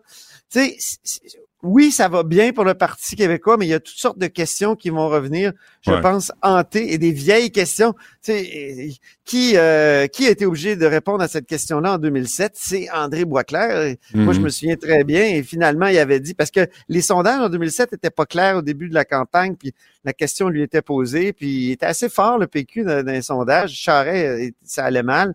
Après ça, c'est l'ADQ qui est mais la, la- la question il était posée, puis il avait dit, oui, oui, on va faire un référendum, même, même minoritaire. C'est toujours difficile de dire ça, Ouais. là, parce que c'est Je pense qu'il avait ajouté. André Boitler avait ajouté, vous osez Ah, me contrarier. Ah oui, ah oui, c'est ça. Ah oui. Légèrement plein de lui-même, hein, notre ami André. Euh, Légèrement. légèrement. Légèrement. La- Ben, euh, juste pour finir ce référendum, vu que le mot est lancé, le Parti québécois s'est dit d'accord euh, avec l'idée de tenir un référendum pour réclamer à Ottawa tous les pouvoirs en immigration. Ça a été soumis, ça. Ça a été évoqué par la ministre euh, de l'Immigration, euh, donc Mme Fréchette. Puis euh, là, tu vois, il y a l'appui du Parti québécois qui ne croit pas quand même que la CAQ osera aller jusque-là. Mais c'est vrai qu'à force de d'écrire des lettres, de demander, je veux tous les pouvoirs, je veux tous les pouvoirs, je veux, euh, tu sais, François Legault, là, des fois, il, il perd sa crédibilité à dire, moi, je veux tous les pouvoirs en immigration, là, puis vous allez me donner un mandat fort, puis je vais aller chercher ça. Ah oui? C'est- Ouais. Ça fait six ans qu'il est au pouvoir, là. Avec quel levier? tous les pouvoirs en- C'est Ben ça, exactement. euh, Oui, donc, QS. loi 21? Parlons de la loi 21 maintenant. Tu sais que dans la loi 21, il y a une clause dérogatoire, donc euh, ce qu'on appelle communément une, une, une clause non-obstant, euh, ce qu'on appelle en termes poétiques la clause de souveraineté parlementaire, Ah, la disposition, disposition de souveraineté parlementaire, parce que Sur la parlementaires. laïcité, hein? La loi 21, on ne l'a pas dit. là. Ça porte sur la Ben oui, laïcité. c'est- oui, excuse-moi, tu fais bien de, de Ah, rappeler. Des fois, on, se parle entre nous dans la bulle, mais oui, exactement. Mm. Et euh, donc, la coalition Avenir Québec avait mis cette disposition de dérogation-là dans la loi. Ça, ça protège certains éléments de la loi contre des poursuites et, et en fonction de la charte des droits et libertés. Donc, c'est comme un blindage là, très solide. Et, euh, et, et- et- là, il faut renouveler ce blindage-là à chaque cinq ans, mon Benoît. Savais-tu ça? Non? Et, et, et ça va faire cinq ans bientôt. Donc, OK. là, on sait que le gouvernement Legault veut renouveler la clause dérogatoire dans la loi 21, même s'il n'y a pas eu encore euh, le jugement de la Cour d'appel sur cette question-là. Et euh, ce qui est surprenant, c'est que Québec solidaire, qui est contre la loi 21, a décidé d'appuyer euh, le renouvellement de la disposition de dérogation. Ouais. C'est formidable. Moi, je Très trouve cohérent.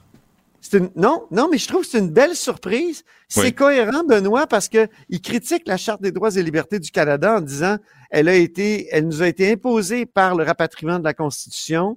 Euh, on voit qu'ils ajustent un peu leur discours euh, pa- tu sais, face à la montée euh, du, du, du Parti québécois. Là, Ils- qui, ont, qui ont besoin de montrer que comme comme, euh, tu sais, comme, comme parti qui veut faire l'indépendance. En tout cas, ça paraît pas toujours. Ils sont, ils ont quelque chose comme une volonté d'autonomie du Québec. Arrête, Et- Antoine. et- c'est parce qu'ils sont à 15-16 puis ils bougent pas dans les sondages, puis ils voient Moi, bien qu'ils ont c'est un- plafonné.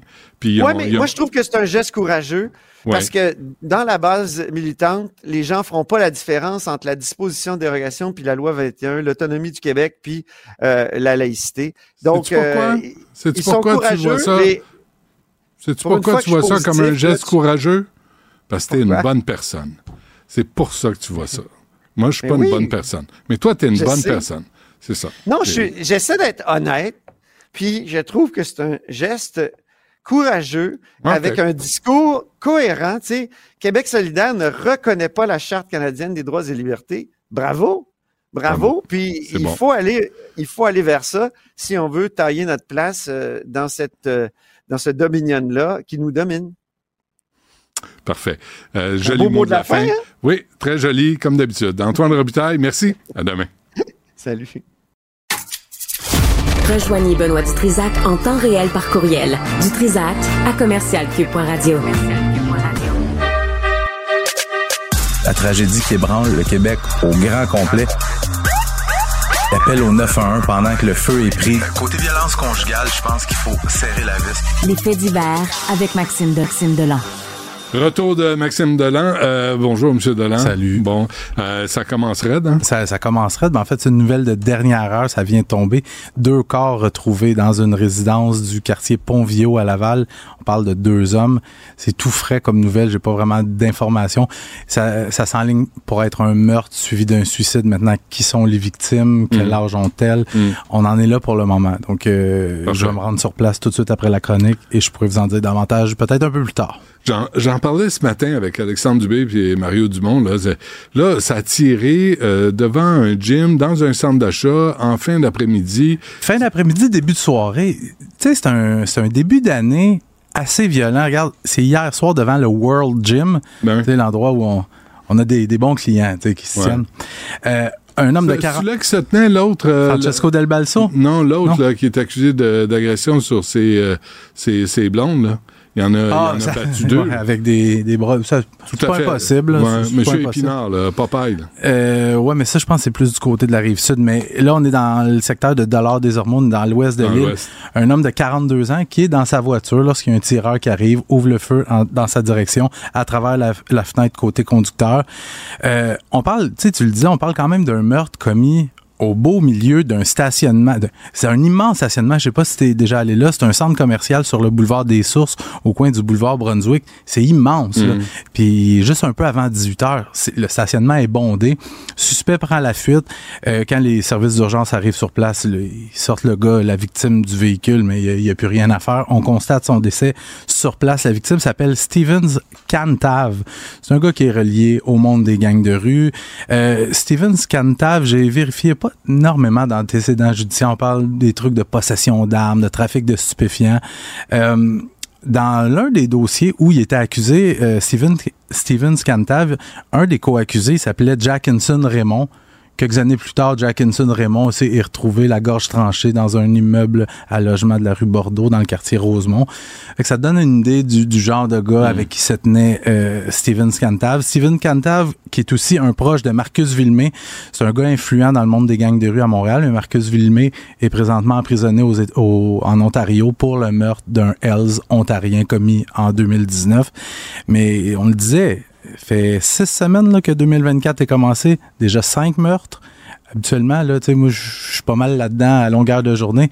Cinquième meurtre arrive souvent pas mal fin mars, avril. Mmh. Là, on est début février déjà. Ouais. Mais pas de gêne, hein? Pas de gêne. Il y a du monde, il y a du. Non. Le stationnement est plein. On sort le gun, on tire, puis on tue, puis on s'en va.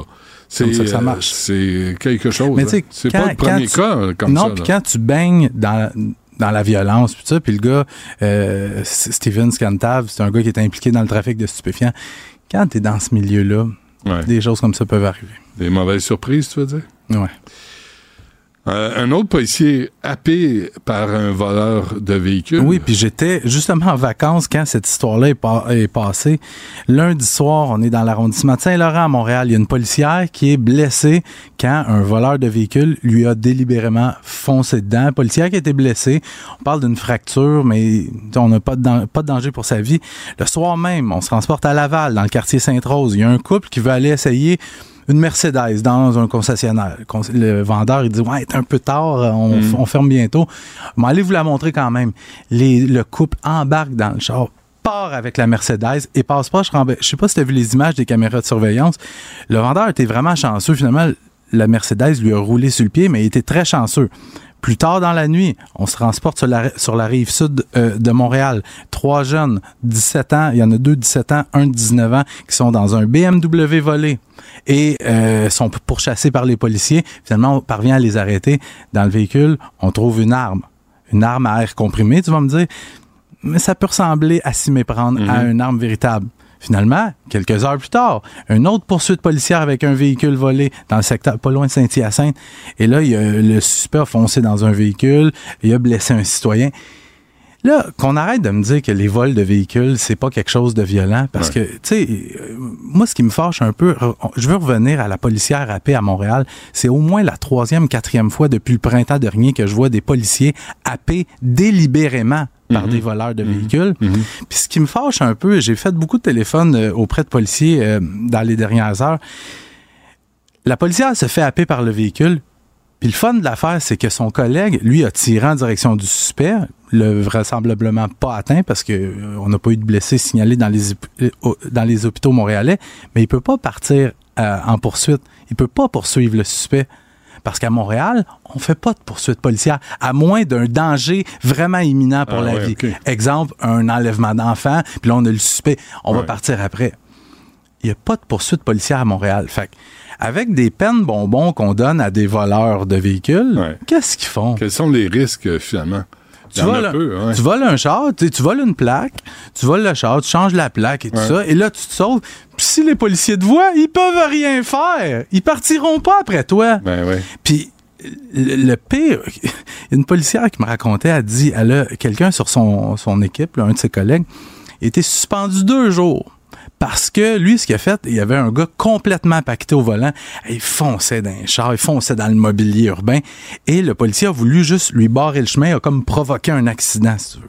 Deux jours de suspension pour avoir provoqué intentionnellement l'accident, pour stopper la course du gars qui, aurait pu tuer quelqu'un. aurait pu tuer quelqu'un, Ce qui ben s'est fait dire, ce gars-là, tu le sais pas, il serait peut-être retourné chez eux, puis il aurait pas tué personne. Deux jours de suspension. Mais tu sais, des nouvelles comme ça dans, Wow. le, dans le milieu policier, Ouais. Ça se propage, la nouvelle se propage. Fait que, fait que là, tu as des policiers qui, qui sont comme ça, les, les, les mains liées, qui peuvent rien les, faire. qui ont les critiques de rien faire, mais dans le fond, c'est parce qu'ils n'ont pas le choix. Puis je te rappelle, à Montréal, on a une trentaine de vols de véhicules, ou tout près d'une trentaine de vols de véhicules par jour. Et là, demain. Attends, il y a du sommet. T'as vu le c'est ça, mais oui. T'as vu le sommet, là? As-tu vu l'heure du jour? Non, j'ai pas vu. Je l'ai, moi. Vas-y Ça commence à 8h30, ça finit à 15h. Ah oui, puis on va trouver plein de solutions. là, ils ont des 15 minutes ici et là pour jaser. Puis il faut pour le dîner de midi à, euh, mi- midi à une, de faire du réseautage. Ouais. Hey, je veux pas des réseautages, moi je veux On des veut que ça actions. Ben puis, oui. puis je suis pas souvent d'accord avec Pierre Poilièvre. Sauf qu'il y a quand même un point, il dit que les peines, justement, sont pas assez Ben oui. sévères. Ça, Puis pourquoi qu'on prend des. Pourquoi les bandits prennent des jeunes de 16, 17 ans pour voler les chars? Parce Ouais. que ils savent qu'ils auront rien. Ouais. Fait que ces jeunes-là volent des chars au profit d'organisations criminelles plus importantes, qui s'en mettent plein les poches, qui servent de cet argent-là pour financer leurs activités criminelles. Puis les jeunes, il y en a des jeunes de 17, 18 ans qui, qui font ça pour leur propre profit. Parce que c'est payant, voler un char, ça se fait vite. Puis ils se servent de cet argent-là pour s'acheter des guns, puis pour tirer en pleine rue. Tu vois la... Ouais, tu la vois? roue, hein? C'est ça. Bon, euh, ça a été bien les vacances, ça fait du bien? Je veux juste finir avec ça. Sunwing, là, moi, je suis un gars qui donne des deuxièmes chances dans la vie, hein, Oui. parce que je t'ai parlé. Sunwing, c'est ma troisième expérience avec eux. Première fois, je pense qu'ils ont joué au soccer avec ma valise dans, dans un parking. Elle est revenue, ça avait pas de sens, ça ressemblait plus à une valise. L'année passée, ils nous ont fait patienter 10-12 heures avec des enfants de 2 puis 4 ans, 10-12 heures dans le lobby avant de nous dire qu'est-ce qui arrivait. Et là, cette année, qu'on se on se laisse prendre par les bons prix, hein, nous? Euh, moi, je me dis, ben, ils ont des bons prix. On va, on va prendre avec eux autres. Notre vol est à 4 heures pour aller au Mexique. On arrive à l'aéroport. Oh, L'après-midi? le- Ouais, à 16 heures. Oh, le vol est rendu à 17h30. Là, je dis, ouais, on est là à une heure parce que moi, j'ai une blonde qui elle veut qu'on soit là trois heures avant le vol. Ah, ouais, Puis ouais, si, on peut être là plus, plus avant, on va le faire. Fait que le vol est à 5h30. Là, on entertain les enfants, ça va bien. Oh, il est retardé 18h, 18h30, 19h. Et là, euh, fina- finalement, on finit par embarquer dans l'avion. Il est 19h30 environ. On décolle. Yes, enfin, on est tard, mais on s'en va à destination. Oups, petit message du commandant. On a un problème de moteur. Il faut atterrir. Pas d'urgence, mais il faut atterrir là. fait que dans 20 minutes, on va être à Toronto. On atterrit là. Ce qu'il nous dit pas, c'est qu'une fois rendu à Toronto, on dit, oui, pourquoi on se pose pas? On est trop lourd, on a trop de carburant. Fait qu'on- on va faire des ronds autour de Toronto ce qui devait durer 20 minutes a duré 45 minutes, une heure, et on se pose à Toronto. Moi, je me dis, tu sais, ils vont prendre nos valises, ils vont mettre ça dans l'autre avion. Hum. Ils sortent toutes les valises. On va au carrousel, ramasse les valises, passe les douanes, réenregistre les bagages, repasse la sécurité. On attend. Le vol est à 2 heures du matin. Je te rappelle, j'ai un petit bout de 3, de, de 3 ans et un autre de 5 ans. On est à l'aéroport, le vol est à 2 heures du matin. Ils n'ont pas dormi, mais c'est des anges. On joue aux autos à l'aéroport Pearson. Mon vieux, on était tout seul. Les autos de bord en bord de l'aéroport. Finalement, on est embarqué dans l'avion. On a décollé vers 2h30 du matin. On est arrivé à notre chambre d'hôtel à 8h15 du matin. J'ai dormi 15 minutes dans ma première nuit. Mais il y avait un rabais. Quel rabais? Ah oui, c'est ça. C'était...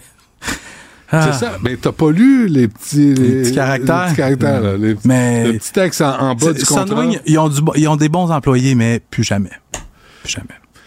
Ça a repris trois fois. Coudon avant que t'allumes, hein? Coudon, c'est parfait. Ça prend pas vite, hein? Faut lui expliquer longtemps. Il comprend pas vite. Euh, merci, euh, M. Demain. Ah, on se revoit demain, certain. Rejoignez Benoît Dutrisac en temps réel par courriel. Dutrisac à commercialcube.radio. Bon, on va revenir euh, sur les dessins d'Élise Gravel euh, qui euh, font surface sur les réseaux sociaux depuis lundi soir. Et pour écoutez, c'est un euphémisme. Disons que l'auteur et illustratrice à succès prend position contre Israël dans le conflit qui l'oppose au Hamas. Et c'est assez troublant ces messages. Etta Youdin est avec nous, vice-présidente du Centre des affaires israéliennes et juives. Madame Youdin, bonjour. Bonjour. Bonjour, euh, c'est des drôles de, de, comme on dit, hein, des drôles de bonhommes. Euh, je, vais, je vais lire euh, un peu. Euh, Netanyahou et ses alliés comptaient sur notre racisme envers les Arabes et les musulmans. Ils croyaient qu'après des décennies de déshumanisation, on verrait les Arabes comme des barbares, de dangereux radicaux, des terroristes. Ils pensaient qu'ils ne les verraient plus comme des êtres humains. Et ça, c'est son bonhomme là, qui est euh, le bonhomme euh, très, très, très sophistiqué d'Élise Gravel. Comment vous, a- vous avez accueilli euh, ce- cette œuvre d'Élise Gravel? Honnêtement, euh, c'est vraiment choquant. Premièrement, c'est qui le nous euh, qu'elle accuse d'être raciste? C'est nous les Québécois. On commence avec ça. Mais quelqu'un avec une plateforme qui est connu, reconnu autour du monde pour ses œuvres pour enfants, justement pour avancer des idées d'égalité, tolérance, se jette euh, avec une, une, une- une- d'une manière obsessive. Euh, et, et je dirais pas que c'est une question de, de pro ou contre, plutôt ce qu'elle partage sur ses, ses réseaux sociaux sont des messages haineux, sont des, sont des mythes euh, classiques antisémites.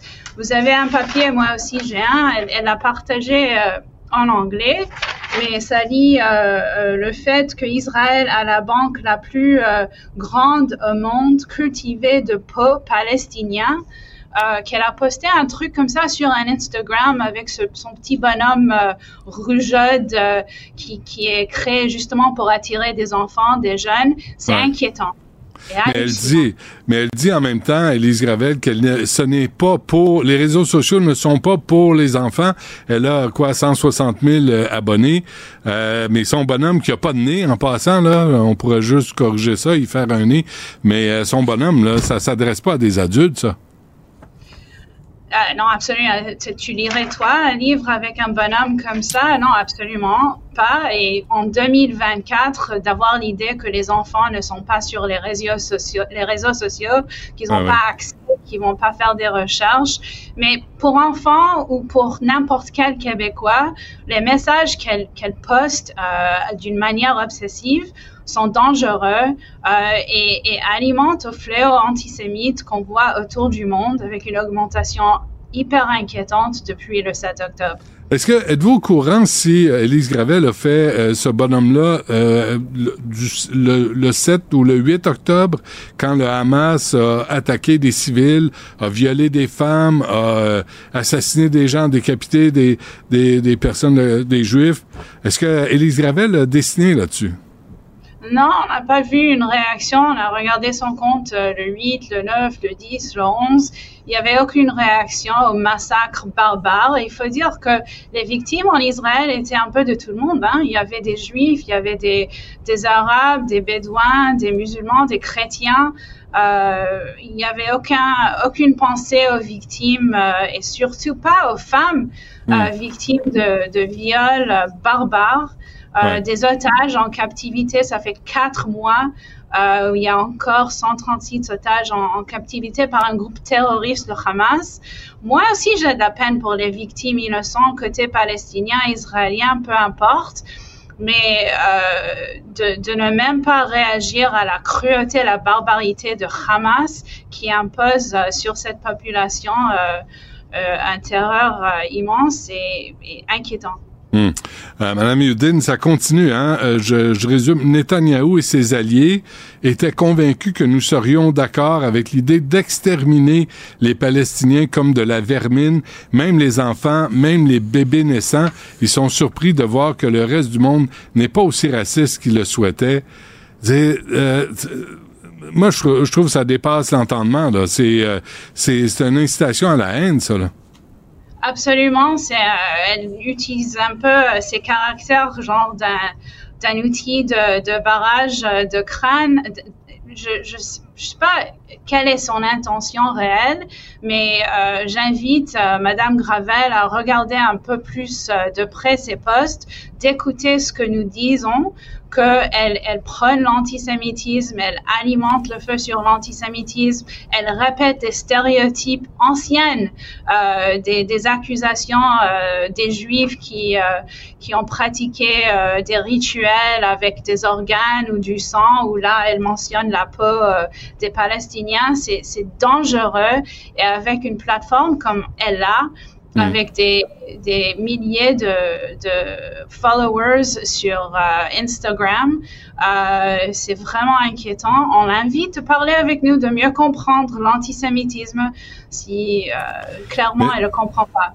Et là, en plus, elle veut, euh, elle invite Elise Gravel, elle dit, vous pouvez partager, imprimer, reproduire sur des t-shirts, des affiches ou des biscuits. Pas besoin de me demander, je suis heureuse que ça circule, tous ces bonhommes avec ces messages haineux. Mais elle se dit euh, anti-raciste. Elle, elle, euh, elle nie être antisémite. C'est- qu'est-ce qu'elle comprend pas euh, dans tout ça? Qu'est-ce qu'elle comprend pas dans ce conflit qui est quand même légèrement compliqué, là? Elle sert très bien euh, dans les mains de ceux qui essaient à amener ici un conflit lointain, d'utiliser le conflit justement pour viser la communauté juive d'antisémitisme. Je sais pas, c'est c'est vraiment des messages toxiques euh, et euh, je sais pas ce qu'elle comprend pas. Elle peut insister tant qu'elle veut qu'elle n'est pas raciste ou elle n'a pas la volonté d'être antisémite ou raciste. Ouais. Alors je je lui propose, écoutez-nous. Les messages que vous passez sont racistes et antisémites. Si c'est pas intentionnel, alors c'est le moment de, de regarder de proche et de corriger le don. Si c'est int- intentionnel, alors c'est une autre conversation qu'on aurait avec elle, mais euh, l'invitation est là. Bon, ben, voyons voir si elle répondra. Élise Gravel, illustratrice et euh, auteure, et euh, qui euh, qui vous dépeint, euh, qui dépeint Netanyahou et ses alliés. J'imagine c'est vous, ça, Mme Youdin, la mauvaise personne. Ima- Imagine, moi, je suis pas un allié de Netanyahou. Euh, Je pense qu'il y a une partie de la communauté juive qui reste critique des euh, des gestes posés par Netanyahou, mais de là de là à faire tout un groupe sanguinaire qui veut exterminer les Palestiniens comme de la c'est absolument scandaleux, ce genre de discours-là. Là, elle tombe dans les messages, il y a des bons juifs, des mauvais juifs, des bons israéliens, des mauvais. Alors moi, j'aime les bons qui n'aiment pas Netanyahou. C'est pas question de critiquer Israël ou Netanyahou. Il n'a pas beaucoup de, de groupies à l'instant. Il y a beaucoup de monde qui sont fâchés avec lui, mais ça ne traduit pas dans, dans, dans l'incitation que euh, Israël est en train de, d'entamer un génocide. Alors euh, là, elle, elle va de loin de ce qui est la critique d'Israël ou la critique de Netanyahu, elle, vraiment, elle croise la ligne à l'antisémitisme pur et traditionnel.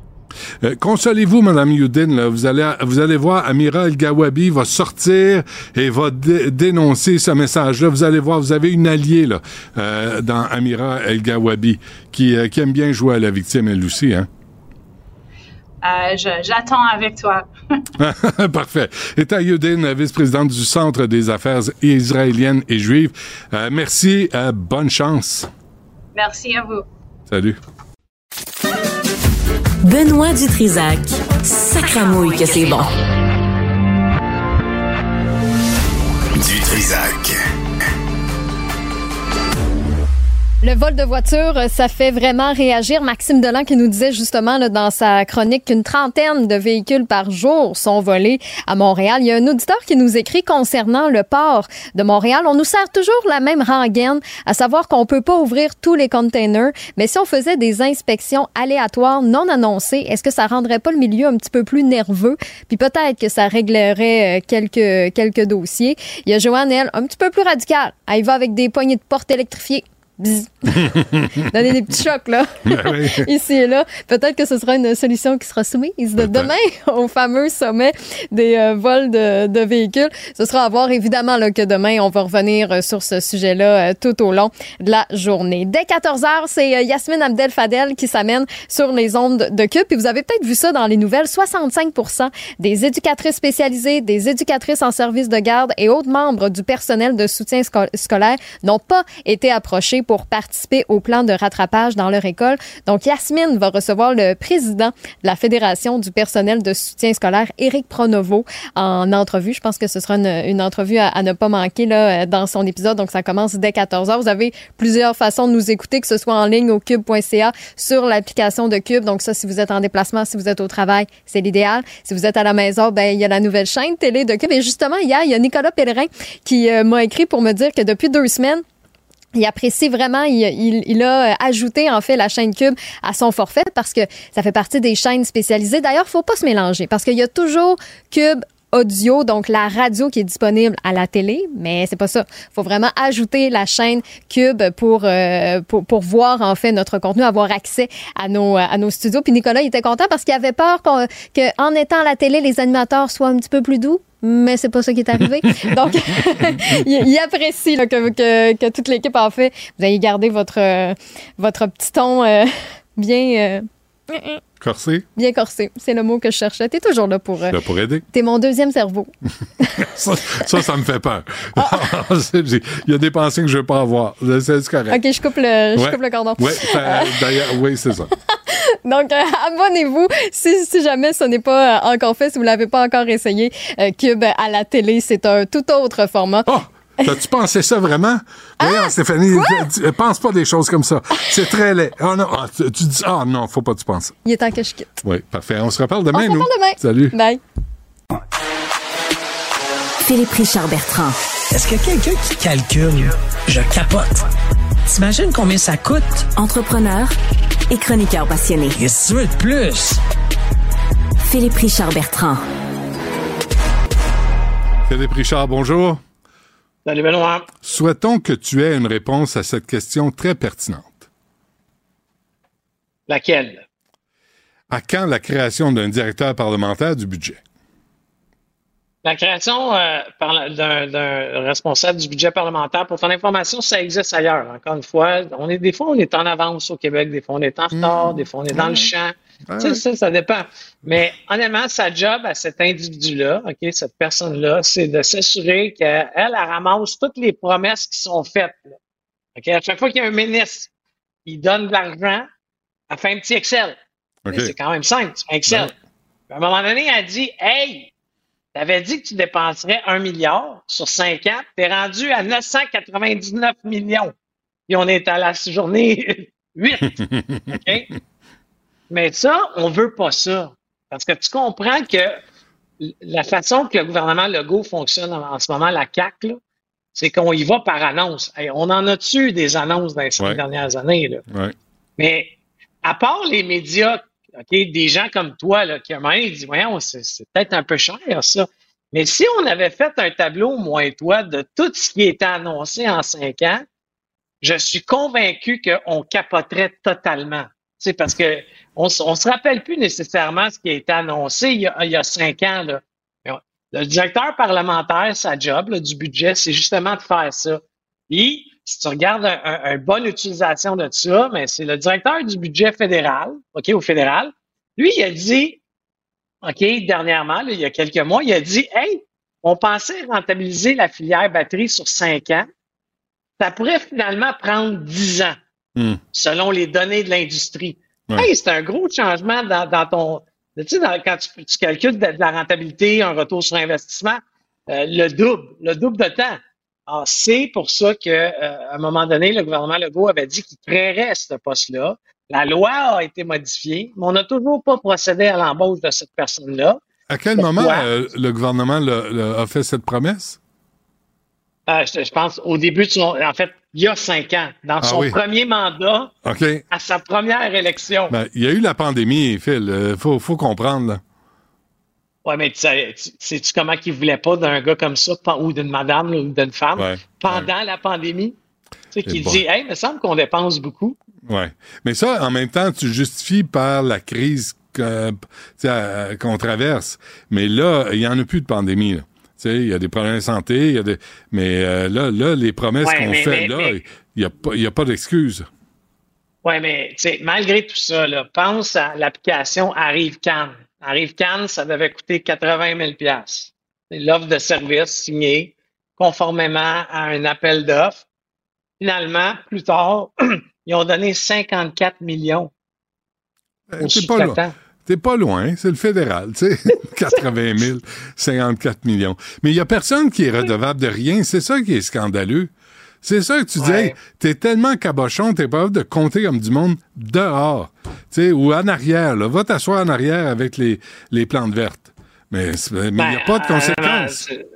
Il n'y a pas de conséquences, mais tu sais, je- puis je veux pas casser du sucre sur le syndicaliste, mais euh, généralement où il y a des syndicats, toute la question d'imputabilité, toute la question de responsabilisation, toute la question de performance, créer de la performance dans les organisations.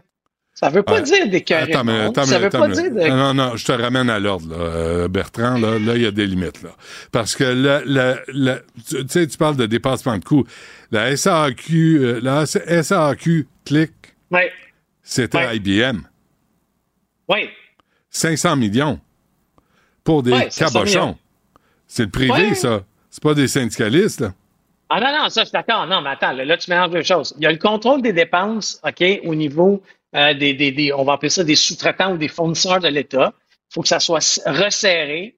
Puis, il faut trouver une façon que tu gagnes pas selon le plus bas soumissionnaire. Parce que quand tu gagnes sur le plus bas soumissionnaire, OK, ben, généralement, c'est parce que tu vas avoir ton argent. Deux, tu veux générer des extras. Est-ce que tu embarquerais, toi, dans un avion là, qui est marqué en haut de la porte?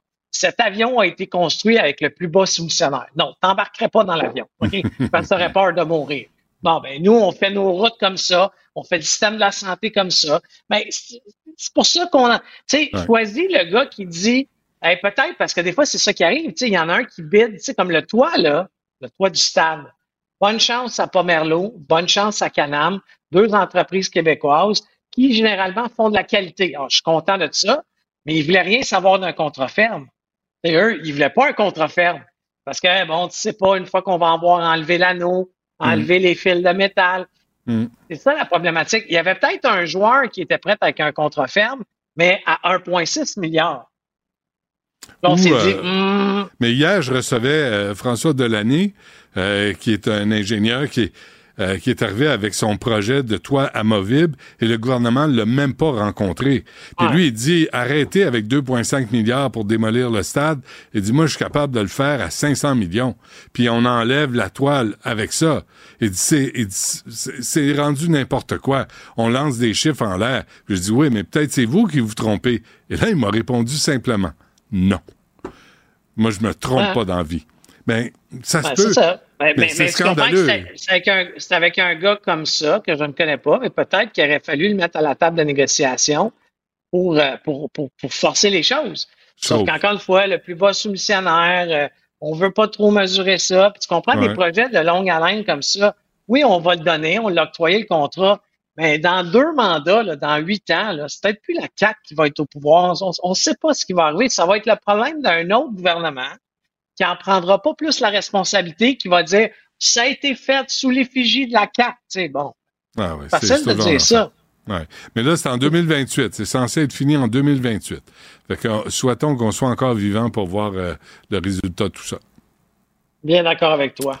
Philippe euh, Richard, merci. À demain. Hey, je vais juste te dire une Oui. dernière petite chose. Je, t'écoutais tantôt, puis euh, les propos de l'illustratrice auteur, là. Puis je vais juste dire que, by the way, c'est condamnable par la loi. là. Le code criminel, je ne je, suis pas, je suis pas avocat. Là. Je vais juste te dire que les auditeurs, moi, toi, on a le droit de porter plainte à la police contre cette personne-là parce que c'est prévu dans le code criminel. Tu peux pas inciter à la haine d'un Mm. chat, d'un chien, d'un humain. Mm. C'est illégal. Ouais. C'est illégal. Surtout avec un bonhomme si laid. Mais ça, c'est une question de goût. Euh, merci, euh, Phil. On se reparle demain. Ben, salut, à demain. Une voix qui porte, des idées concrètes, des propos qui résonnent. Benoît Dutrisac, déstabilisant, juste comme on aime. La rencontre du rocher du Trisac. Dans ce cas-ci, est-ce que c'est criminel? Pantoute. Une dualité qui rassemble les idées. Mais non, tu peux pas dire ça. On rembobine cette affaire-là. Non, non, non, non. Prends soin de toi, là. Oui, Hein, tu me protèges. Je le sais. Compte toi-même. La rencontre du rocher du Trisac. Écoute, Benoît, quand Ouais. je parle. Il est laid, ce bonhomme-là, hein?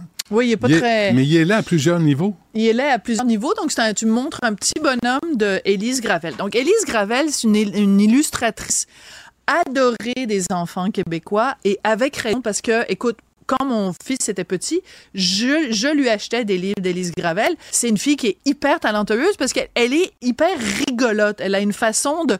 Elle est, vraiment capable de se mettre dans la tête d'un enfant puis de faire, des dessins de pète ou de prout puis de, patates à vélo puis de limaces. Tu elle rentre facilement dans l'univers des enfants. Et donc, euh, elle fait des livres pour enfants qui sont vendus, écoute, traduits à travers le monde. C'est une illustratrice euh, absolument euh. La raison pour laquelle on en parle aujourd'hui, ben, tout à l'heure, c'est, tu as fait une entrevue avec Etta Youdine, donc du CIJA, c'est que depuis le 7 octobre, elle dessine, et elle a parfaitement le droit, évidemment, sur Facebook et sur Instagram, sur euh, ses réseaux sociaux. Elle fait des dessins pour euh, illustrer sa position sur le conflit entre Israël et Hamas. Le seul souci, c'est que c'est d'une simplicité, pour ne pas dire, tu sais, simple puis simpliste, c'est comme la, la, la ligne rouge que normalement tu, tra- tu traverses pas. Ouais. Et euh, ben écoute, moi c'est depuis le 7 octobre parce que moi je l'aime beaucoup, Elise Gravel, fait que je suis abonnée à tous ses comptes puis tout ça.